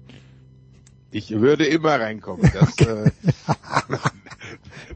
Aber ich gehe natürlich schon lange nicht mehr jeden Tag. Natürlich die, nicht. Die Zeiten sind vorbei. Ja, das können nur junge Leute wie Franz Büchner, der ein Zugereister aus Berlin ist. Äh, welche, wie viel Attraktivität, lieber Franz, hat das Oktoberfest für dich? Ja, grüße euch erstmal. Ähm, ich bin tatsächlich ganz ehrlich und sage, es hat null Attraktivität für mich. Gut. es ist nicht meine, es ist nicht meine Kultur und ich äh, mache einen großen Bogen drumherum. Großartig. So, keinen großen Bogen machen wir um die NFL. Äh, Nikola, das Einzige, was ich mitbekommen habe, die, die ersten drei Wochen, auch wenn die Steelers in Cincinnati gewonnen haben, diese Offense, das, das ist zum Weinen. Ich möchte gar nicht weiter drüber reden. Ich, ich höre einfach zu, was du mit Günni und mit Franz zu besprechen hast. Vielleicht die 3-0 Cowboys zum Beispiel. You wish, aber äh, Schön vielleicht, vielleicht, vielleicht, vielleicht, äh, Moment, vielleicht sind sie nicht 3-0? Sind sie 2 und 1? Habe ich da was durcheinander gebracht, um Gottes Willen. Ähm, äh, sie sind 2 und 1. Ach, das Genau. war's. Ach, da, da, da ist wieder der jugendliche Hulber mit mir durchgegangen. Okay, du, Nikola, bitte. Aber vielleicht fangen wir in der AFC an, Franz, äh, in der AFC an, Franz, wo die Miami Dolphins mit 3 und 0 von der Tabellenspitze grüßen. Und zwar nicht, indem sie die AFC South reihenweise verprügelt haben, sondern nach Spielen gegen Patriots, Ravens und Bills. Und äh, ja, das hatten vielleicht die wenigsten erwartet. Wahrscheinlich. Also äh, ja, tatsächlich. Also es ist ja, es ist ja schön, man muss ein bisschen gucken, vielleicht auch wie die Siege zustande gekommen sind. Die letzten zwei jetzt durch äh, ja durchaus interessante Comebacks hinten raus und mit ein bisschen Unterstützung des, ich sag mal vom vom vom Zeitmanagement des Gegners im letzten Spiel. Aber nichtsdestotrotz soll das mal die Leistung der Dolphins jetzt nicht schmälern, die es schaffen mit, ähm, was habe ich gelesen, mit der schlechtesten oder mit einer der schlechtesten Verteidigungen bislang ähm, drei Spiele zu gewinnen. Und wie du es gesagt hast, gegen Teams, die hätte man vielleicht ein bisschen höher eingeschätzt. Also das muss man denen durchaus mal hoch anrechnen, dass sie da jetzt 3 und 0 stehen. Ähm, ist schon eine Überraschung, definitiv. Aber offensiv sieht's verdammt gut aus und ähm, ich sage ja immer, man kann so einen Start vielleicht durchaus mal dazu benutzen, sich richtig Selbstvertrauen äh, zu tanken und durch die Saison zu flügen. Ähm, mal schauen, ob es besser klappt als ich glaube 2018. Ne? 2018 sind sie auch schon mal 3-0 gestartet, am Ende 7 und 9 Playoffs verpasst. Aber das muss ja jetzt nicht unbedingt bedeuten, dass es dieses Jahr wieder so läuft. Ähm, ich glaube, die Voraussetzungen sind ein bisschen besser. Äh, ja, Günther, wenn die schlechteste oder eine der schlechteren Verteidigungen der Liga die Bills bei 19 Punkten hält, also irgendwie so vorm Spieltag war ja, wer soll diese Bills stoppen? Ja, dann machen die Bills 19 gegen, gegen Miami. Was, wie, wie machen wir uns einen Reim darauf? Ja, das Wetter. Das Wetter ist doch schuld. Haben, haben, wir, haben wir gelernt, haben sich ja beschwert. Nee, äh, sie haben sich natürlich zum Teil, also Buffalo selbst, äh, selbst gestoppt. Da war, war nicht mehr so viel von diesem Glanz.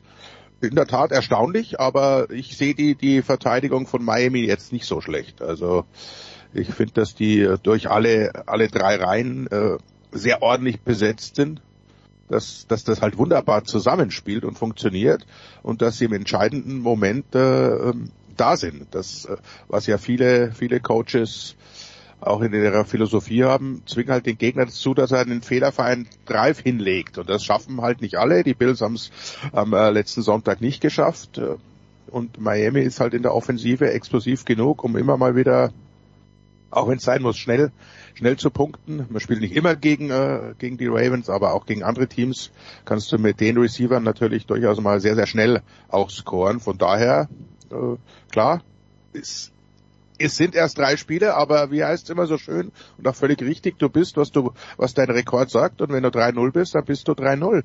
Jetzt schauen wir heute nach, dass sie gegen die deutlich höher eingeschätzten, vor der Saison wohlgemerkt, Cincinnati Bengals anstellen und dann, glaube ich, äh, können wir nach einem Viertel der Saison ist mathematisch jetzt ja nicht mehr ganz richtig, aber wir alten äh, Football-Historiker rechnen halt mal so, wenn wir sehen, was da los ist.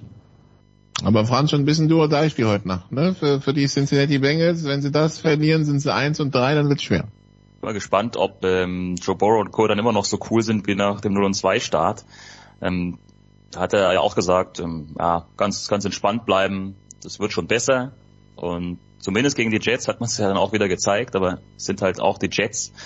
Darf man jetzt vielleicht auch nicht zu hoch hängen. Also ja, eins und drei willst du nicht starten als ähm, Team, das letztes so einen Schritt entfernt war vom ganz großen Triumph. Und es wird alles andere als einfach, wie wir jetzt ja mittlerweile auch wissen, gegen diese Dolphins. Ja, ähm, so eng diese ersten beiden Spiele und Niederlagen auch waren, im Prinzip waren sie unnötig sicherlich aus Bengals Sicht. Ähm, also ja, besser sie kriegen das wirklich schnell in den Griff, ähm, weil sonst könnte das durchaus eine unangenehme Saison werden für Cincinnati. Dann, äh, ja, in der AFC South grüßt von, grüßen von oben die Jacksonville Jaguars bei 2 und 1. Äh, die Colts haben jetzt erst endlich im dritten Anlauf ihr erstes Spiel gewonnen, Günther. Das ausgerechnet gegen Kansas City, nachdem man ja die Woche davor zu null gegen Jacksonville verloren hat. Ähm, aber auch das ein Spiel, wo ich so das Gefühl hatte, Kansas City war auch ein bisschen zu blöd, das zu gewinnen und Indy kann dankbar sein. Wie geht's dir da? ja, es, äh, das war auch so ein Spiel, das, das kannst du eigentlich nicht, nicht packen. Das, äh, das läuft so dahin, da denkst du, ja, irgendwann wird Kansas City schon aufwachen, irgendwann äh, legen die los, aber äh, nein, sie haben es äh, versäumt, Indianapolis tatsächlich da irgendwann den, den Zahn zu ziehen. Ein ganz, ganz seltsames Spiel. Also es war ja sowieso ein, ein relativ äh, wilder Spieltag, sage ich mal, von den Ergebnissen einiges unerwartet. Aber Kansas City äh, hat das Problem, dass wir, glaube ich, jetzt schon so, so zwei, drei Jahre beobachten. Die waren ja auch mal äh, eigentlich unschlagbar mit Mahomes, aber sie kriegen es dann äh, nicht auf aufs Feld. Also im, im, im Motorsport wirst du sagen, sie kriegen es nicht auf dem Asphalt. Ihre, ihre PS, ihre Power und so ähnlich äh, hat man manchmal das Gefühl, ist es mit Kansas City und, und äh, der Offense, die Defense steht. Also da würde ich mir jetzt nicht die großen Sorgen machen. Die tut, was sie, was sie tun soll. Und wenn du, wenn du 20 Punkte zulässt, dann musst du eigentlich mit dieser, mit dieser Offense äh, locker gewinnen. Ist aber nicht so. Die Umstellung, klar, neue Receiver, aber es sah am Anfang ja super aus. Nee, es ist, ist in der Tat. Äh, Kansas City, vielleicht äh, nehmen sie die Regular Season nicht so 100% ernst, aber da sollte man gewarnt sein und aufpassen. Franz, drei Punkte in Halbzeit zwei, ist das äh, Grund zur Sorge für, für die Chiefs? Ich finde schon, ja. Ich habe ja dieses Spiel auch über die komplette Zeit begleitet äh, am letzten Sonntag und ähm, war doch einigermaßen erstaunt, weil es halt wirklich, man hatte den Eindruck, auch wenn das Ergebnis die ganze Zeit knapp war, die Chiefs können eigentlich dieses Spiel nicht gewinnen, äh, nicht verlieren, pardon. Denn sie hatten es eigentlich komplett unter Kontrolle. Nur gesagt, drei Punkte, zweite Halbzeit. Ach, kam nichts mehr, weil sie halt offensiv Fehler an Fehler aneinandergereiht haben in den Drives, weil sie kein Laufspiel haben oder hatten, zumindest in diesem Spiel kein Faktor. Und so ein bisschen was brauchst du davon dann doch, damit dann auch mal diese Big Plays dann rauskommen. Und wenn sie sie versucht haben, wirken sie forciert und eben auch zu unakkurat. Und dann machst du nur drei Punkte. Und das ist dann auch gegen die Calls, die sicherlich ein bisschen unter Wert aktuell noch unterwegs waren, auch wenn die eine gute Defense eigentlich haben, aber gegen eine Defense ohne Shaq Leonard und so weiter ist das einfach viel zu wenig. Okay, die Chiefs sind ja also 2 und 1 in der einen Division zusammen, Günther, mit den Denver Broncos, die auch 2 und 1 sind, die sich aber irgendwie gefühlt in jedem Spiel einen durchwürgen. Das ist schwierig anzuschauen. Gegen die Seahawks mit einem verloren, gegen die Texans war nicht schön und gegen die 49ers jetzt dieses 11 zu 10 fällt auch in die Kategorie irgendwo in den Top 800 der letzten drei Jahre findet man dieses Spiel vielleicht aber nicht wirklich höher das einzig Gute an dem Spiel war wirklich, dass es, dass es knapp war. Aber insgesamt, nee, es war, also wer es gesehen hat, äh, es war auch nicht schön anzuschauen. Viel zu viele Strafen. Äh, äh ich weiß gar nicht mehr, wie viele Punts waren es am Ende, äh, 20 oder so gefühlt mindestens. Also das war, das hatte nicht nicht viel äh, von dem, was wir uns erwarten. Denver mit den nach wie vor Problemen in der Red Zone, da müssen sie was tun. Aber auf der anderen Seite du hast gesagt, sie steht 2 und 1. Also es ist jetzt nicht, äh, es ist nicht viel verloren. Äh, du gewinnst so, so Gurkenspiele im Prinzip jetzt mal gegen San Francisco wird auch nicht jeder jeden Tag gewinnen. Also das, das ist schon mal das Positive. Aber sie müssen irgendwas tun. Also äh, Head Coach hat es auch eingesehen. Er muss sich Hilfe holen von oben. Äh, das in gewissen Situationen ist er vielleicht noch überfordert äh, mit Play Calling und Head Coach und Entscheidungen und so weiter. Das ist schon mal ein, ein richtiger Weg. Was mir überhaupt noch nicht gefällt, ist, ist uh, Russell Wilson in dieser Offense. Also da waren so viele äh, klar überworfene Bälle dabei, wir kennen ihn, es ist jetzt nicht der exakteste Quarterback aller Zeiten. Man hat auch wieder aufblitzen sehen, was seine Stärke eben ist, die man sich erhofft hat, wenn es brennt und wenn er wenn er improvisieren muss, dann dann kommen Big Plays raus, hat einmal Pech, dass der, der, das lange Ding da nicht gefangen wird, aber insgesamt ist das noch nicht äh, die die Art von Offense, glaube ich, die die Nathaniel Hackett auch spielen möchte. Von daher müssen sie froh sein, sie stehen 2-1, es wird von Woche zu Woche, so hoffe ich doch, besser werden und äh, dann wird man schauen, was, was aus diesem Denver-Team noch rauskommt. Aber das Beste ist wirklich, dass sie momentan zwei Siege auf dem Konto haben nach drei Spielen. Wenn das Beste an einem Spiel ist, dass es endlich vorbei ist. Ja. Äh, sieben von sieben von 29 bei Third Down und da keiner für den vierten Versuch gegangen ist, waren das also 22 Punts. Ja. Ähm, vielleicht noch nee, vielleicht noch ein paar Field Goals, äh, können wir noch abziehen, aber ja, irgendwo in den 20ern. Das war it wasn't pretty. Gut, dann Franz, äh, NFC, es grüßen von oben die 3 und 0 Philadelphia Eagles. Äh, hattest du die da auf dem Schirm? So ein bisschen, ne? Also ich habe dann irgendwann mal so mitbekommen, dass die ganz schön gehypt waren vor der Saison. Ich habe das jetzt nicht ganz so ernst genommen, um ehrlich zu sein, aber wie das auch halt mit da- Hype so ist, ne? Ja, genau, aber auch da, mh, gut, schauen wir mal, Detroit, ja, knapp gewonnen, Minnesota ziemlich klar gewonnen und jetzt auch gegen Washington klar gewonnen. Das ist halt auch wieder so eine Momentaufnahme, Günther hat es ja vorhin schon mal gesagt. Trotz allem müssen wir sie an ihrer Leistung bisher bewerten. Die stehen 3 und 0 und das sicherlich nicht unverdient. Auch wenn sicherlich noch schwierigere Gegner kommen. Ähm, möglicherweise eben jetzt auch dann Jacksonville am Sonntag, äh, die sich ja auch erstaunlich gut präsentieren bislang. Ja, also sie machen das meiste draus, würde ich sagen, ne? bislang in dieser Saison. Und davor äh, muss man dann eben auch mal den Hut ziehen und das entsprechend äh, würdigen. Ich glaube, die haben ganz gut dann noch mal ein bisschen nachgelegt. So ein AJ Brown, der hilft da auf jeden Fall in der Offense. Ähm, dass Devonta Smith sich weiter, noch weiter verbessert. In seiner zweiten Saison ist auch klar, Hurts wird besser. Also ich glaube, sie sind schon in einer Position, in der man äh, mindestens mal diese Division gewinnen kann, sollte vielleicht sogar. Und dann gucken wir mal weiter. Also ja, ich glaube auch aufgrund der Gegner, die sie bisher hatten, geht es schon so in Ordnung. Mal gucken, ob sie es auch über die gesamte Saison so transportiert bekommen. In der Verfolgerrolle bisher die Giants, die haben jetzt gegen die Cowboys verloren. Hat Günther schon eine, eine Cowboys-Flagge mit der 10 drauf gehisst und äh, ist Cooper Rush jetzt der Franchise-Quarterback für die nächsten 20 Jahre? Äh, selbstverständlich nicht. Der Cooper Rush ist, ist, die logische Fortsetzung dessen, was wir in Dallas eigentlich jetzt seit, seit äh, 20 Jahren fast äh, beobachten. Erst war es Tony Romo, der ja vier Jahre auf der Bank saß, äh, mittrainiert hat. Alle haben immer erzählt, was er für ein tolles Talent ist. Und äh, dann hat er endlich die Chance bekommen. Er hat das auch gezeigt, dass er wirklich ein großes Talent ist, Spiele gewinnen kann nicht die ganz großen Spiele, was jetzt nicht allein seine Schuld war. Äh, dann verletzt sich Tony Romo, dann kommt äh, der Viertrunden-Pick Dak Prescott, äh, wie Phoenix aus der Asche, gewinnt Spiel um Spiel.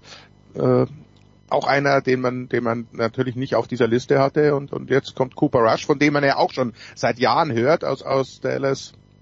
Das ist eben so ein, so ein Tony Romo äh, 2.0, den auch äh, keiner auf der Rechnung hatte. Äh, er kennt das System in- und auswendig und er spielt das, was das System hergibt. Das, was vielleicht äh, Dak Prescott äh, in den letzten Jahren ein bisschen übertrieben hat, der da zu viel rein interpretieren wollte. Äh, Cooper Rush hat momentan noch den Vorteil, dass er, dass es noch nicht so viel Filmmaterial gibt von ihm, obwohl er auch letztes Jahr in Minnesota schon als Starter aufgelaufen ist. Aber wenn, wenn du das anschaust, der wird den Ball schnell los, der weiß, äh, ich sage mal, bei mindestens 50 Prozent der Spielzüge im Vorfeld schon, wo der Ball hingeht. Also er hat das System wirklich komplett im Griff, äh, wirft akkurat und das reicht im Moment noch. Wie weit es führen wird, man weiß es nicht. Außerdem ist, ist ja Deck lauert schon wieder. Alle sagen einhellig, wenn er fit ist, dann spielt er auch wieder. Äh, Fäden sind raus aus dem operierten Daumen. Er macht schon erste Wurfversuche. Also der will natürlich unbedingt, weil er auch sieht, was da abgeht. Aber langfristig äh, befürchte ich, ist auch Cooper Rush äh, so, so beeindruckend das ist, drei Starts, drei Siege im, im Trikot der Cowboys und, und jetzt nicht äh, die schlechtesten Gegner, die er, die er da äh, besiegt hat. Von daher schön anzuschauen, aber ich glaube nicht, dass es die, die langfristige Lösung ist. Franz, was ist denn für dich die größte Konkurrenz so der Eagles in dieser NFC? Äh, wir hätten, drei, wir haben mehrere Teams bei 2 und 1, neben den Cowboys und den Giants sind dann noch die Vikings, die Packers, die Bears, hört, hört, die Bucks und die Rams. Oh, ja, gute Frage. Ich ähm, würde aktuell, so langweilig es vielleicht auch klingen mag, aber dann doch auf, auf Green Bay gehen, tatsächlich, weil ich glaube, die werden wieder eine ähnliche Saison hinlegen wie letztes Jahr mit einem schwachen ersten Spiel und danach werden sie nicht mehr viel falsch machen. Also da sehe ich Green Bay am Ende dann doch vorne, weil mir die anderen sind mir noch nicht so richtig geheuer. Also ich kann mit den Bucks noch nicht ganz so viel anfangen bisher in dieser Saison. Kann mit den Leistungen noch nicht wirklich umgehen. Mal gucken, das ist jetzt auch noch mal so eine Geschichte. Wenn die jetzt gegen Kansas City gewinnen sollten, vielleicht ist dann auch Tampa Bay wieder da sofort auf dem Radar. Und bei Minnesota, puh, auch da kann ich wirklich noch nicht sagen, ob dieser 2 und 1 Start jetzt gut ist oder ob er nicht so gut ist, tatsächlich. Also es ist, du merkst, ich, ich ringe so ein bisschen um Worte, aber nochmal, um es auf den Punkt zu bringen, für mich ist dann doch Green Bay wahrscheinlich ähm, der, der größte Kandidat, äh, da wieder ganz oben mitzuspielen. Green Bay gegen Tampa äh, hatten wir jetzt am Wochenende. Green Bay gewinnt knapp, Günther. Äh, Tampa mit einem Delay of Game bei der entscheidenden Two-Point-Conversion. Hätte mir jetzt gedacht, sowas passiert, so einem erfahrenen Quarterback wie Brady vielleicht weniger, aber man lernt nie aus. Ja, aber haben wir irgendwas aus diesem Spiel mitgenommen? Ähm, jetzt nur dieses Spiel mal herangezogen und die ganzen Umstände außenrum, dass es vielleicht tatsächlich Zeit wird, selbst für einen Tom Brady mal an ein Karriereende zu denken. Jetzt nicht unbedingt, dass er schon schon machen muss, aber ja, es sah teilweise in der Tat nicht nicht äh, nicht rund, nicht schön aus. Man muss natürlich schon fairerweise dazu sagen, dass alles, was äh, Bälle fangen kann, nicht spielen konnte bei Tampa. Äh, zumindest das, was, was Brady kennt. Man hat sich dann noch schnell Cole Beasley geholt, was auch nicht so funktioniert hat, äh, wie er hofft. Äh, Gage, glaube ich, hat, hat elf Bälle bekommen oder so.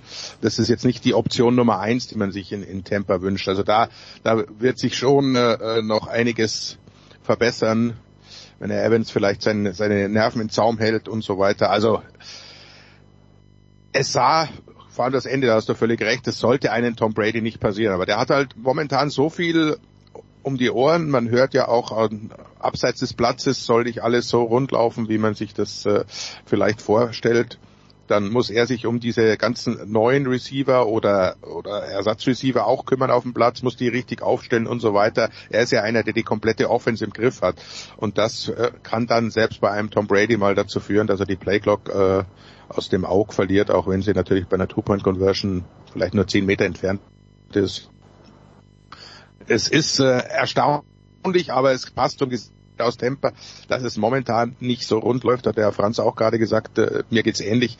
Ich, ich äh, kann sie doch nicht so einschätzen. Also ich traue ihnen nicht ganz, äh, kann sich natürlich vor allem mit, mit einem Brady als Quarterback, äh, wenn die Receiver wieder zurückkommen, Defense steht, äh, das kann sich natürlich verbessern, aber im Moment sind sie, sind sie nicht so richtig zu packen. Apropos Evans und seine Nerven, your aggressive conduct could have caused serious injury und der wurde dann aus dem Verkehr gezogen für diesen etwas Jetzt war nicht mal eine Schlägerei, es war so ein, so ein Check mit Gerangel. Günther, kannst du mit dieser Sperre leben? Weil ich meine, die Begründung, also kannst ja alles sperren mit, ne? Ähm, und tust es dann doch nicht, übrigens, wenn es um, um klare Sachen wie äh, gezielte Hits gegen Kopf und Co. ist. Es ist, es ist ganz schwierig. Also das, äh, das ist in der Tat äh, ein Thema, äh, da könnten wir jetzt, glaube ich, eine eigene Sendung füllen, was Sperren und die Dauer von Sperren in der NFL angeht wenn, wenn du auf dein Team setzt, äh, musst ein Jahr zuschauen. Wenn du äh, reihenweise Frauen belästigst, dann einigt man sich irgendwann mal auf elf Spiele und so weiter. Also das würde zu weit führen, aber generell ist natürlich in der NFL schon immer äh, eine Spielsperre für sportliche Vergehen, also Fouls, kommt ganz selten vor. Also das, das, wenn du nicht den Schiedsrichter attackierst, das natürlich sofort automatisch, äh, selbst wenn es unabsichtlich passiert und den Schiri irgendwie erwischt, äh, das aber ansonsten musst du wirklich schon extrem äh, aggressiv zur Werke gehen, dass du mal ein Spiel gesperrt wirst. Äh, und äh, von daher passt das da rein. Was, was glaube ich dazu kommt, dass er halt da an der Seitenlinie steht, er kommt von draußen rein und, und hat nur den, den äh, Angriffsmodus eingeschaltet. Ich kann mit der Sperre leben, ich finde es okay, mit manch anderen äh, eher nicht. Fouls auf dem Platz, klar, das Targeting, wie es ja jetzt auch in der NFL äh, Einzug gehalten hat, würde vielleicht Sinn machen, das auch dann mit einer Sperre zu belegen, um die, um die Jungs zu beruhigen. Aber da tut sich die NFL generell schwer. Also wirklich für ein, für ein Foul, das auf dem Platz, wenn der wirklich da im Spielzug ein Foul begeht, dann noch eine Spielsperre anzuhängen, äh, also im Nachhinein, das äh, kommt ganz, ganz selten vor und das wird sich, glaube ich, auch äh, nicht ändern. Darf also, ich, das, ja. ja. ja. Darf ich Ja, abschließend noch, weil wir über Tom Brady gesprochen haben, hat irgendjemand andere in dieser illustren Runde auch das Gefühl gehabt, dieses T-Shirt, mit dem Brady reingekommen ist, wo er ein Bild von sich selbst aus der Highschool war es, glaube ich, hinten drauf projiziert hat und drunten stand, drunter stand, zumindest sinngemäß, vielleicht sogar wörtlich, Greatness never gets old. Ich fand das ein bisschen too much, over the top, Franz, oder muss man das Brady, darf man das Brady durchgehen lassen? Ich habe es gar nicht mitbekommen tatsächlich. Es war ein weißes T-Shirt und allein, allein, ich denke mir, allein der Prozess, irgendjemand muss das ja gemacht haben. Hat Brady da selbst zu seinem Sohn oder zu seiner Frau gesagt, okay, die reden nicht mehr miteinander, aber zu irgendjemand gesagt, mach mir bitte so ein T-Shirt mit einem Bild von mir aus der Highschool drauf und schreib drunter, Greatness never gets old. Also auch wenn der Text vielleicht ein ich anderer fand war. ja, das sah ja auch so aus wie so wie für 10 Euro. Ja, genau, das war, das war absolut billig, also nicht mal, also es hat nicht mal gut gestanden. Ich fand das schwierig. Sagen wir mal so, ich würde kein T-Shirt mit meinem Gesicht drauf Na, machen Franz, wollen, bitte. Ich bin auch nicht, ich bin auch nicht Tom Brady, also ich habe auch nicht so ein schönes Gesicht. äh, ein bisschen too self-involved. Naja, okay. Äh, Günther, wo werden wir dich am Wochenende hören? Ähm, ich habe äh, Sonntag Doppelschicht. Äh, erst habe ich, äh, ja, gute Frage, was habe ich denn? Das äh, Cowboys-Spiel natürlich, genau. Cowboys Commanders habe ich in der Endzone und dann äh, darf ich auch das Sunday Night begleiten mit äh, eben jenem, jenem genannten Tom Brady gegen seinen vielleicht Nachfolger als einer der besten Quarterbacks aller Zeiten, äh, Patrick Mahomes. Daher, das, Schön. das wird, hoffe, hoffe ich, doch ein Highlight. Schön. Aus Tampa oder aus vielleicht Minnesota. Momentan heißt es jetzt doch wieder aus Tampa. Okay. Weil Minnesota ist ja eh in London, also da ist das Stadion frei, von daher, ja. Und nicht in London, aus Gründen, die du uns vielleicht doch noch kurz erzählen magst, ist Nicolas Martin. Ich weiß nicht, die Leute wollen alle reisen an diesem, ich weiß nicht, also generell, das, das Reisen ist ja eh so eine Sache diesen Sommer. Und da dachte ich mir, es entspannt sich. Aber A, ich habe hier keine, ich habe hier keine vernünftigen Flugtickets gefunden, um irgendwie nach London zu kommen, ab Malta nicht, ab Hamburg nicht. Also da, da wäre eine USA-Reise günstiger gewesen. Und ich war jetzt am Montag, als ich zurückgeflogen bin von Hamburg nach Malta, ich komme am Flughafen an und denke mir so, Montagnachmittag, wer wird schon fliegen? Der Flughafen ist brechend voll, die Schlange an der Sicherheitskontrolle weit über die Scanner hinaus, keine Ahnung. Also auf jeden Fall logistisch nicht zu wuppen und dementsprechend London ohne mich. Das ist schade. Also zumindest jetzt, äh, wir versuchen mal Ende Oktober das äh, nachzuholen, wenn Jacksonville gegen wen auch immer spielt. Okay, na gut. Vielleicht findet München mit mir statt, weil äh, Angestellte der Stadt München, die Stadt München hat offenbar ein Kontingent an Karten bekommen und das wird unter den Angestellten der Stadt München verlost. Also ich hab, rechne mir keine großen Chancen aus, aber man weiß es nicht. Franz hat es noch nicht überstanden. Franz bleibt dabei. Wir bedanken uns, oder ich bedanke mich bei Günther und bei Nicola. Kurze Pause, Big Show 579.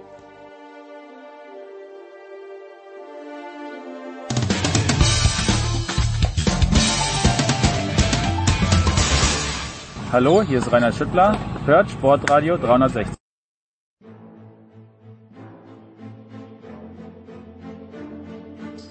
Ja, Franz Büchner ist dabei geblieben in der Big Show 579. Neu dazugekommen ist Jan Lüdecke. Grüß dich, Jan. Hi, Servus. Du wirst es vielleicht nachhören, aber Franz hat frei nach mir, möchte ich sagen, vor wenigen Minuten gesagt, dass er mit dem Oktoberfest herzlich wenig anfangen kann. Jetzt weiß ich, dass du mit dem Oktoberfest herzlich viel anfangen kannst. Schmerzt es denn? Schmerzt es denn? Weil ich meine, dich mal gesehen zu haben in Lederhose und in Tracht, wo du direkt vom Oktoberfest ins Olympiastadion gekommen bist, dass diese Rugby äh, 7, wie hieß es damals noch, also das Oktoberfest 7, dass, dass das nicht mehr stattfindet, ist diese Veranstaltung auf ewig gestorben eigentlich. Nee, sie ist nicht auf ewig gestorben, aber sie ist dieses Jahr abgesagt worden, weil die ganzen Überseemannschaften Ah, sich nicht okay. Committen wollten, einfach noch wegen Corona. Äh, große Hoffnung, dass es nächstes Jahr wieder stattfindet. War schon eine nette Veranstaltung, die besser besucht hätte sein können im Nachhinein betrachtet. Aber das, äh, ich weiß nicht, wie, wie man dieses, das Olympiastadion ist halt einfach groß, muss man sagen. Die Leichtathletik war auch nicht immer ausverkauft, jetzt bei den Europameisterschaften. Ja, also ganz klar die Hoffnung, dass, dass da über die Jahre ein bisschen was wächst, aber ich glaube, das wird ein bisschen dauern, weil dadurch, dass es jetzt die letzten Jahre immer ausgefallen ist, ähm, hast du da halt so eine kleine Lücke. Nun gut. Ich habe Franz vor Beginn der DL-Saison, die ja doch schon ein paar Spieltage alt ist, das Interview gelesen mit dem Herrn Trippke in der Süddeutschen Zeitung. Und ich bin nicht so recht schlau geworden aus diesem, aus diesem Interview, konnte das nicht so richtig einschätzen. Aber eine große Thematik ist natürlich, also zumindest in diesem Interview war es so, die Thematik des Energieverbrauchs in den Eishallen. Es gibt wieder ein Wintergame, wenn ich es richtig gesehen habe, im reinen Energiestadion. Da muss ja auch eine Eisfläche irgendwie reingebaut werden. Ist das nur ein Thema, das seriöse Medien beschäftigt oder sind die Teams, nach allem, was du weißt, da auch, äh, ja, müssen die sparen, die Teams, um auf den Punkt zu bringen, aber sie können ja nicht sparen, weil sie müssen Eishockey spielen. Letztendlich ist das äh, genau der Punkt. Ne? Du hast wenig Optionen, sage ich jetzt mal, da groß zu sparen. Also du könntest natürlich in vielleicht verschiedenen Eishallen mal die Heizung ein bisschen runterdrehen. Hm. Das ist ja eh gerade ganz groß in Mode. Ähm, es gibt, da fallen mir einen Haufen Hallen ein, auch gerade die großen Arenen. Nur bin ich mir nicht ganz sicher, ob das tatsächlich überhaupt funktioniert. Da stecke ich nicht so drin in der Technik und der, in der Logistik. Aber zum Beispiel, wenn wir an München denken, da waren ja eigentlich häufig genug bei Zuschauerverkehr diese seltsamen Heizstrahler an der Decke immer an. Ich meine, das würde wahrscheinlich auch ohne funktionieren. Ich weiß nicht, wie viel das bringt am Ende des Tages, ob das wirklich die ganz große Ersparnis ist, aber ich glaube, jeder Cent, muss man fast sagen, würde, würde vielleicht helfen. Ähm, vielleicht ist nicht unbedingt München, aber anderen Teams dann schon, die nicht ganz so äh, auf Geld gebettet sind. Also das ist schon ein Thema. Ne? Das wurde auch angesprochen. Wir hatten es, glaube ich, auch zu Saisonbeginn mal, habe ich auch ein Interview mit äh, Gernot Trippke gesehen, da in einer Sendung, ich glaube beim Eröffnungsspiel in Köln. Ähm, also das ist schon ein Thema. Ähm, inwieweit sich das jetzt aktuell tatsächlich auswirkt auf die Teams in jetzt ganzen Zahlen oder auch äh, nur geschätzten Zahlen, kann ich aber nicht genau sagen. Und zu diesem Thema ja ganz lustig. Ich habe also Franz am Dienstag gefragt, ob er heute Zeit hat. Und ja, Franz hat Zeit. Und dann sage ich, okay, ich frage den Jan auch, ob er Zeit hat. Dann könnten wir über, über Eishockey auch sprechen. Und Jan schreibt mir zurück, äh, wie wird er mir geschrieben? Ja, melde mich aus dem Skandal, aus der Skandalhalle. Moment, ich hab's hier. Mit allen Insights aus dem Skandalstadion von Bietigheim-Bissingen. Ich weiß mittlerweile, was los war, aber ich habe es erst vor wenigen Minuten erfahren, Jan. Äh, hat das irgendwas mit der von Franz und von mir gerade angesprochenen Thematik des Energiesparens zu tun, was dort los war und was war los? Nee, tatsächlich nicht. Das war letzten Freitag, ähm, wo ja irgendwie gefühlt überall der Wurm drin war in der in der DL, ähm, ist dieses Spiel Bietigheim gegen Ingolstadt ausgefallen, hm. weil an der Eismaschine sich beim Eismachen etwas gelöst hat und dadurch wohl ein Messer aus der Eismaschine aufs Eis gefallen ist und ein Riesenloch gerissen hat. Und das haben sie einfach nicht mehr gefixt bekommen in der, in den, weiß ich gar nicht, drei, vier Stunden, die sie hatten. Und dann ist am Ende tatsächlich ähm, dieses Spiel abgesagt worden. Ähm, das Spiel ist jetzt neu angesetzt für nächste Woche Mittwoch direkt. Ähm, Finde ich gut, dass es ausgespielt wird, dass es jetzt nicht irgendwie am grünen Tisch gewertet wird, weil ich glaube, da hat keiner von was von. Das ist, ähm, wir wollen Eishockey sehen und ähm, es war wohl einfach reines Pech. Es war technisches Versagen, es war kein menschliches Versagen und ähm, dementsprechend kann man die Geschichte dann, glaube ich, auch abhaken. Jan, was sind die großen sportlichen Fragen, die sich dem Eishockey-Fan auftun vor dieser Saison? Ich habe den Christian Winkler getroffen vor ein paar Wochen, da war so eine Begehung der Baustelle vom SAP-Garden und äh, gut, das ist wahrscheinlich der, Opero, der Modus operandi sowieso von Christian Winkler, dass er sehr optimistisch ist. Die haben einen super Torwart eingekauft, die Münchner hatten davor schon keinen schlechten. Aber was sind die großen sportlichen Fragen, die, die dich umtreiben, die die Liga umtreiben? Naja gut, ähm, die großen sportlichen Fragen. Natürlich steht immer im Raum, wer kann es irgendwie mit diesen großen Dreien aufnehmen? Mhm. Wer kann es mit Berlin, München, Mannheim aufnehmen? Wobei dann innerhalb dieser Gruppe zum Beispiel auch die Frage ist, ähm, kriegt dieses äh, Trainergespann um Bill Stewart mit Marcel Gottsch und Jochen Hecht die Adler Mannheim wieder so zurück auf Kurs? Ähm, und dann hast du natürlich unten so die Frage, so wer wer steigt ab? Es könnte ja zwei Mannschaften ähm, erwischen. So wie gut ist Bietigheim, nachdem sie Riley Sheen verloren haben? Wie gut ist Frankfurt als Aufsteiger? Wie gut sind Iserlohn, Augsburg und und und? Ich glaube, das sind so die die größten sportlichen Fragen. Wieso können zwei absteigen, Franz? Äh, ähm, erläutere bitte, weil die DL ja doch immer so ein kleines bisschen aus meiner Sicht zumindest eine geschlossene Gesellschaft ist, weil du ja doch Auflagen erfüllen musst, um überhaupt reinzukommen. Gibt es genug Anwärter, die reinkommen wollen in die DL? ein paar Anwärter, aber das ist ja im Prinzip ähnlich wie in der letzten Saison. Auch da, das haben sie dann irgendwann halt festgelegt, dass nur einer absteigt. Hm. War es ja auch so, dass von unten wenig hochkommen kann. Ja, das ist dann quasi die Voraussetzung erstmal, dass da überhaupt jemand aufsteigt und auf, auf lange Sicht, eigentlich auf kurze Sicht, will die Liga sicherlich auch wieder weg von diesen 15 Teams. Also das ja. soll halt eine Liga werden oder sein mit 14. Und deswegen wäre es, glaube ich, der DL ganz recht, wenn am Ende einer aufsteigt und zwei absteigen, um es mal so klar zu, auf den Punkt zu bringen. Und danach hätte man vielleicht irgendwann auch mal das, was wir jetzt eigentlich schon seit zwei, drei Jahren eigentlich haben wollen, nämlich einen Aufsteiger, einen Aufsteiger. Dass das ähm, logistisch und äh, wirtschaftlich so wahrscheinlich trotzdem nicht funktionieren wird, das zeigen ja jetzt schon die letzte Saison, auch diese Saison, dass eben bei weitem nicht alle Teams in der DL2 aufstiegsberechtigt sind, selbst wenn sie Meister werden. Ähm, das ist so ein Punkt, den, der wird wahrscheinlich auch nicht besser werden jetzt mit äh, der schon angesprochenen Energiekrise etc. Das wird das wahrscheinlich nochmal verschärfen, die ganze Situation. Aber daran liegt das eben tatsächlich. Und dann wird man mal schauen, ob am Ende dann halt, je nachdem, ob sich jetzt am Ende einer durchsetzt, der aufstiegsberechtigt ist, dann könnten zwei Teams absteigen. Wenn nicht, wird es dann wohl auf einen Absteiger hinauslaufen. Das nochmal zu erklären. Okay. Aufgrund dieser ganzen Corona-Geschichte, wo ja sehr viele Spiele ausgefallen sind, Jan, gibt's ja die die Wertung nach Durchschnittspunkten. Das ist ja eigentlich dem amerikanischen Sport gar nicht mal so fremd, auch wenn dort eigentlich in der NHL und in der NBA vor allen Dingen und zumeist auch in der MLB alle Spiele durchgeführt werden. Wird das jetzt auf ewig so bleiben? Äh, hat das irgendeinen Einfluss auf irgendwas? Ähm, oder äh, setzen sich am Ende des Tages eh die besten Teams durch, weil die natürlich dann auch die besten Durchschnittswerte haben? Ähm, naja, Einfluss kann es natürlich äh, dann haben, wenn am Saisonende irgendwie ein Team oder mehrere Teams nicht auf die Komplettanzahl aller Spiele kommt und äh, dann eben mit einer niedrigeren Gesamtpunktzahl am Ende trotzdem weiter vorne stehen kann aufgrund dieses Quotienten. Mhm. Aber ich glaube, das macht in der Zeit, in der wir leben, wahnsinnig Sinn, weil wir wissen nicht, was passiert und ob irgendwann wieder Spielausfälle en masse kommen. Ähm, auch die, äh, die Easy Credit BBL hat ja auch jetzt nachgezogen. Also die Basketballer mhm. übernehmen das jetzt. Die, die machen nicht mehr dieses Punktesystem, dass du 2 zu 0 Punkte kriegst, was eh irgendwie Quatsch war, sondern die gehen jetzt auch auf den Punktequotienten.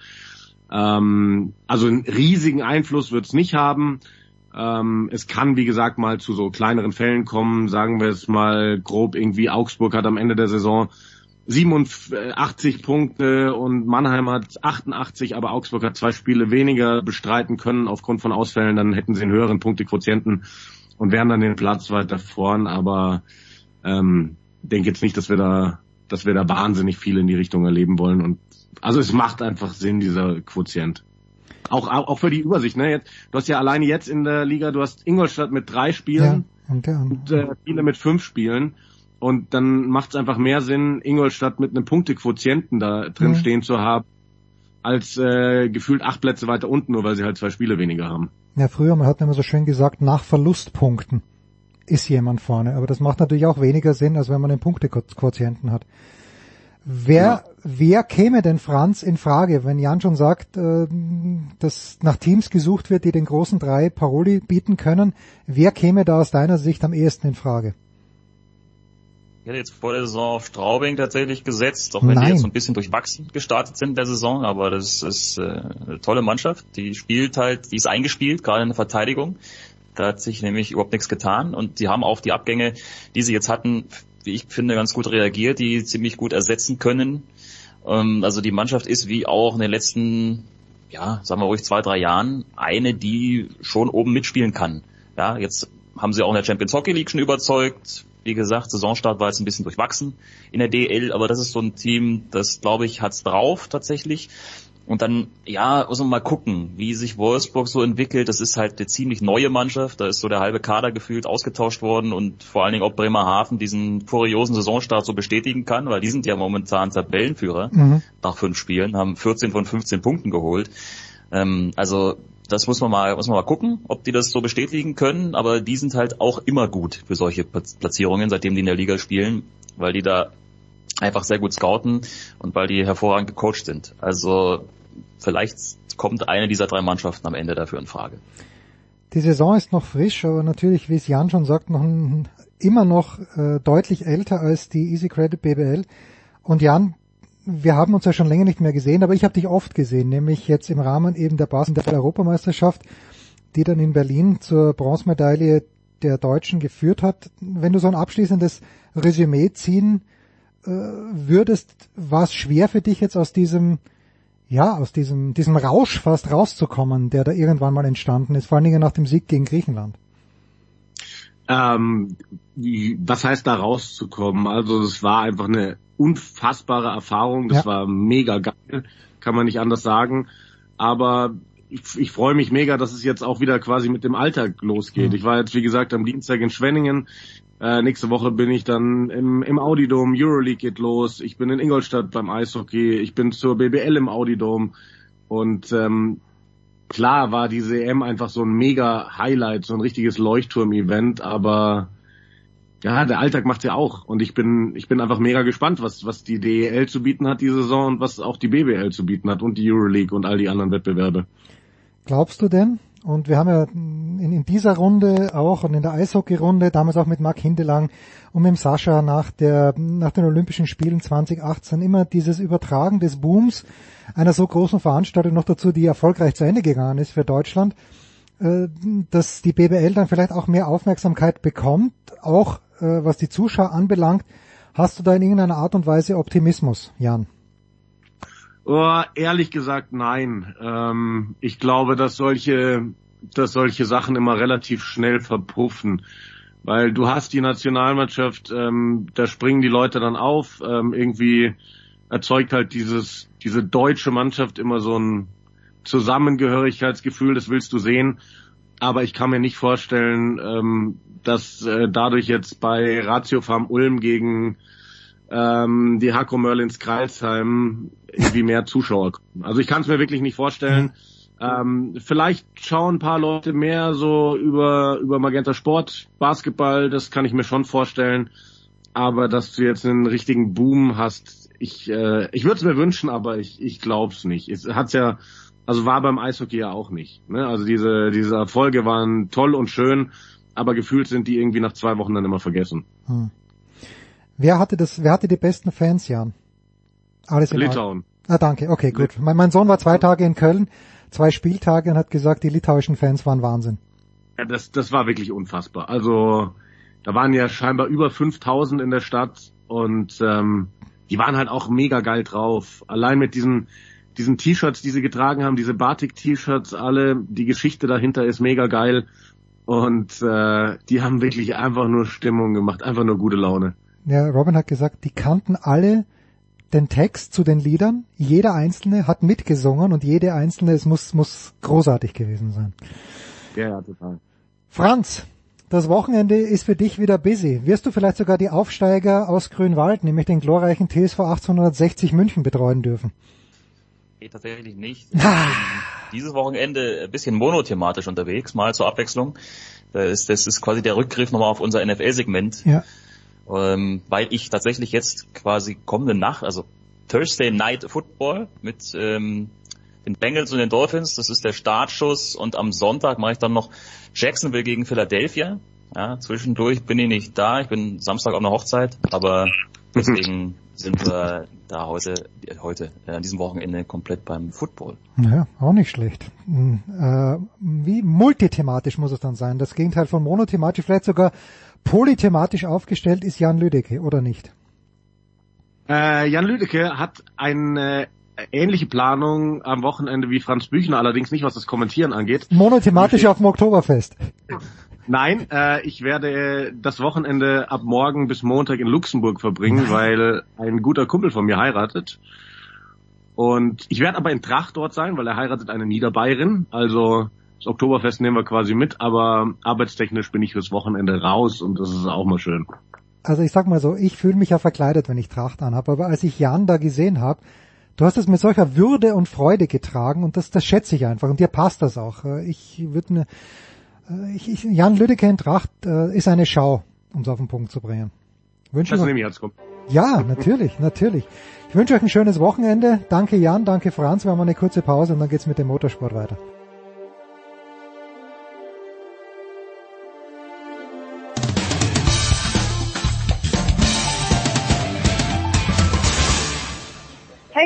It's Michaela Schifrin and you're listening to Sport Radio 360.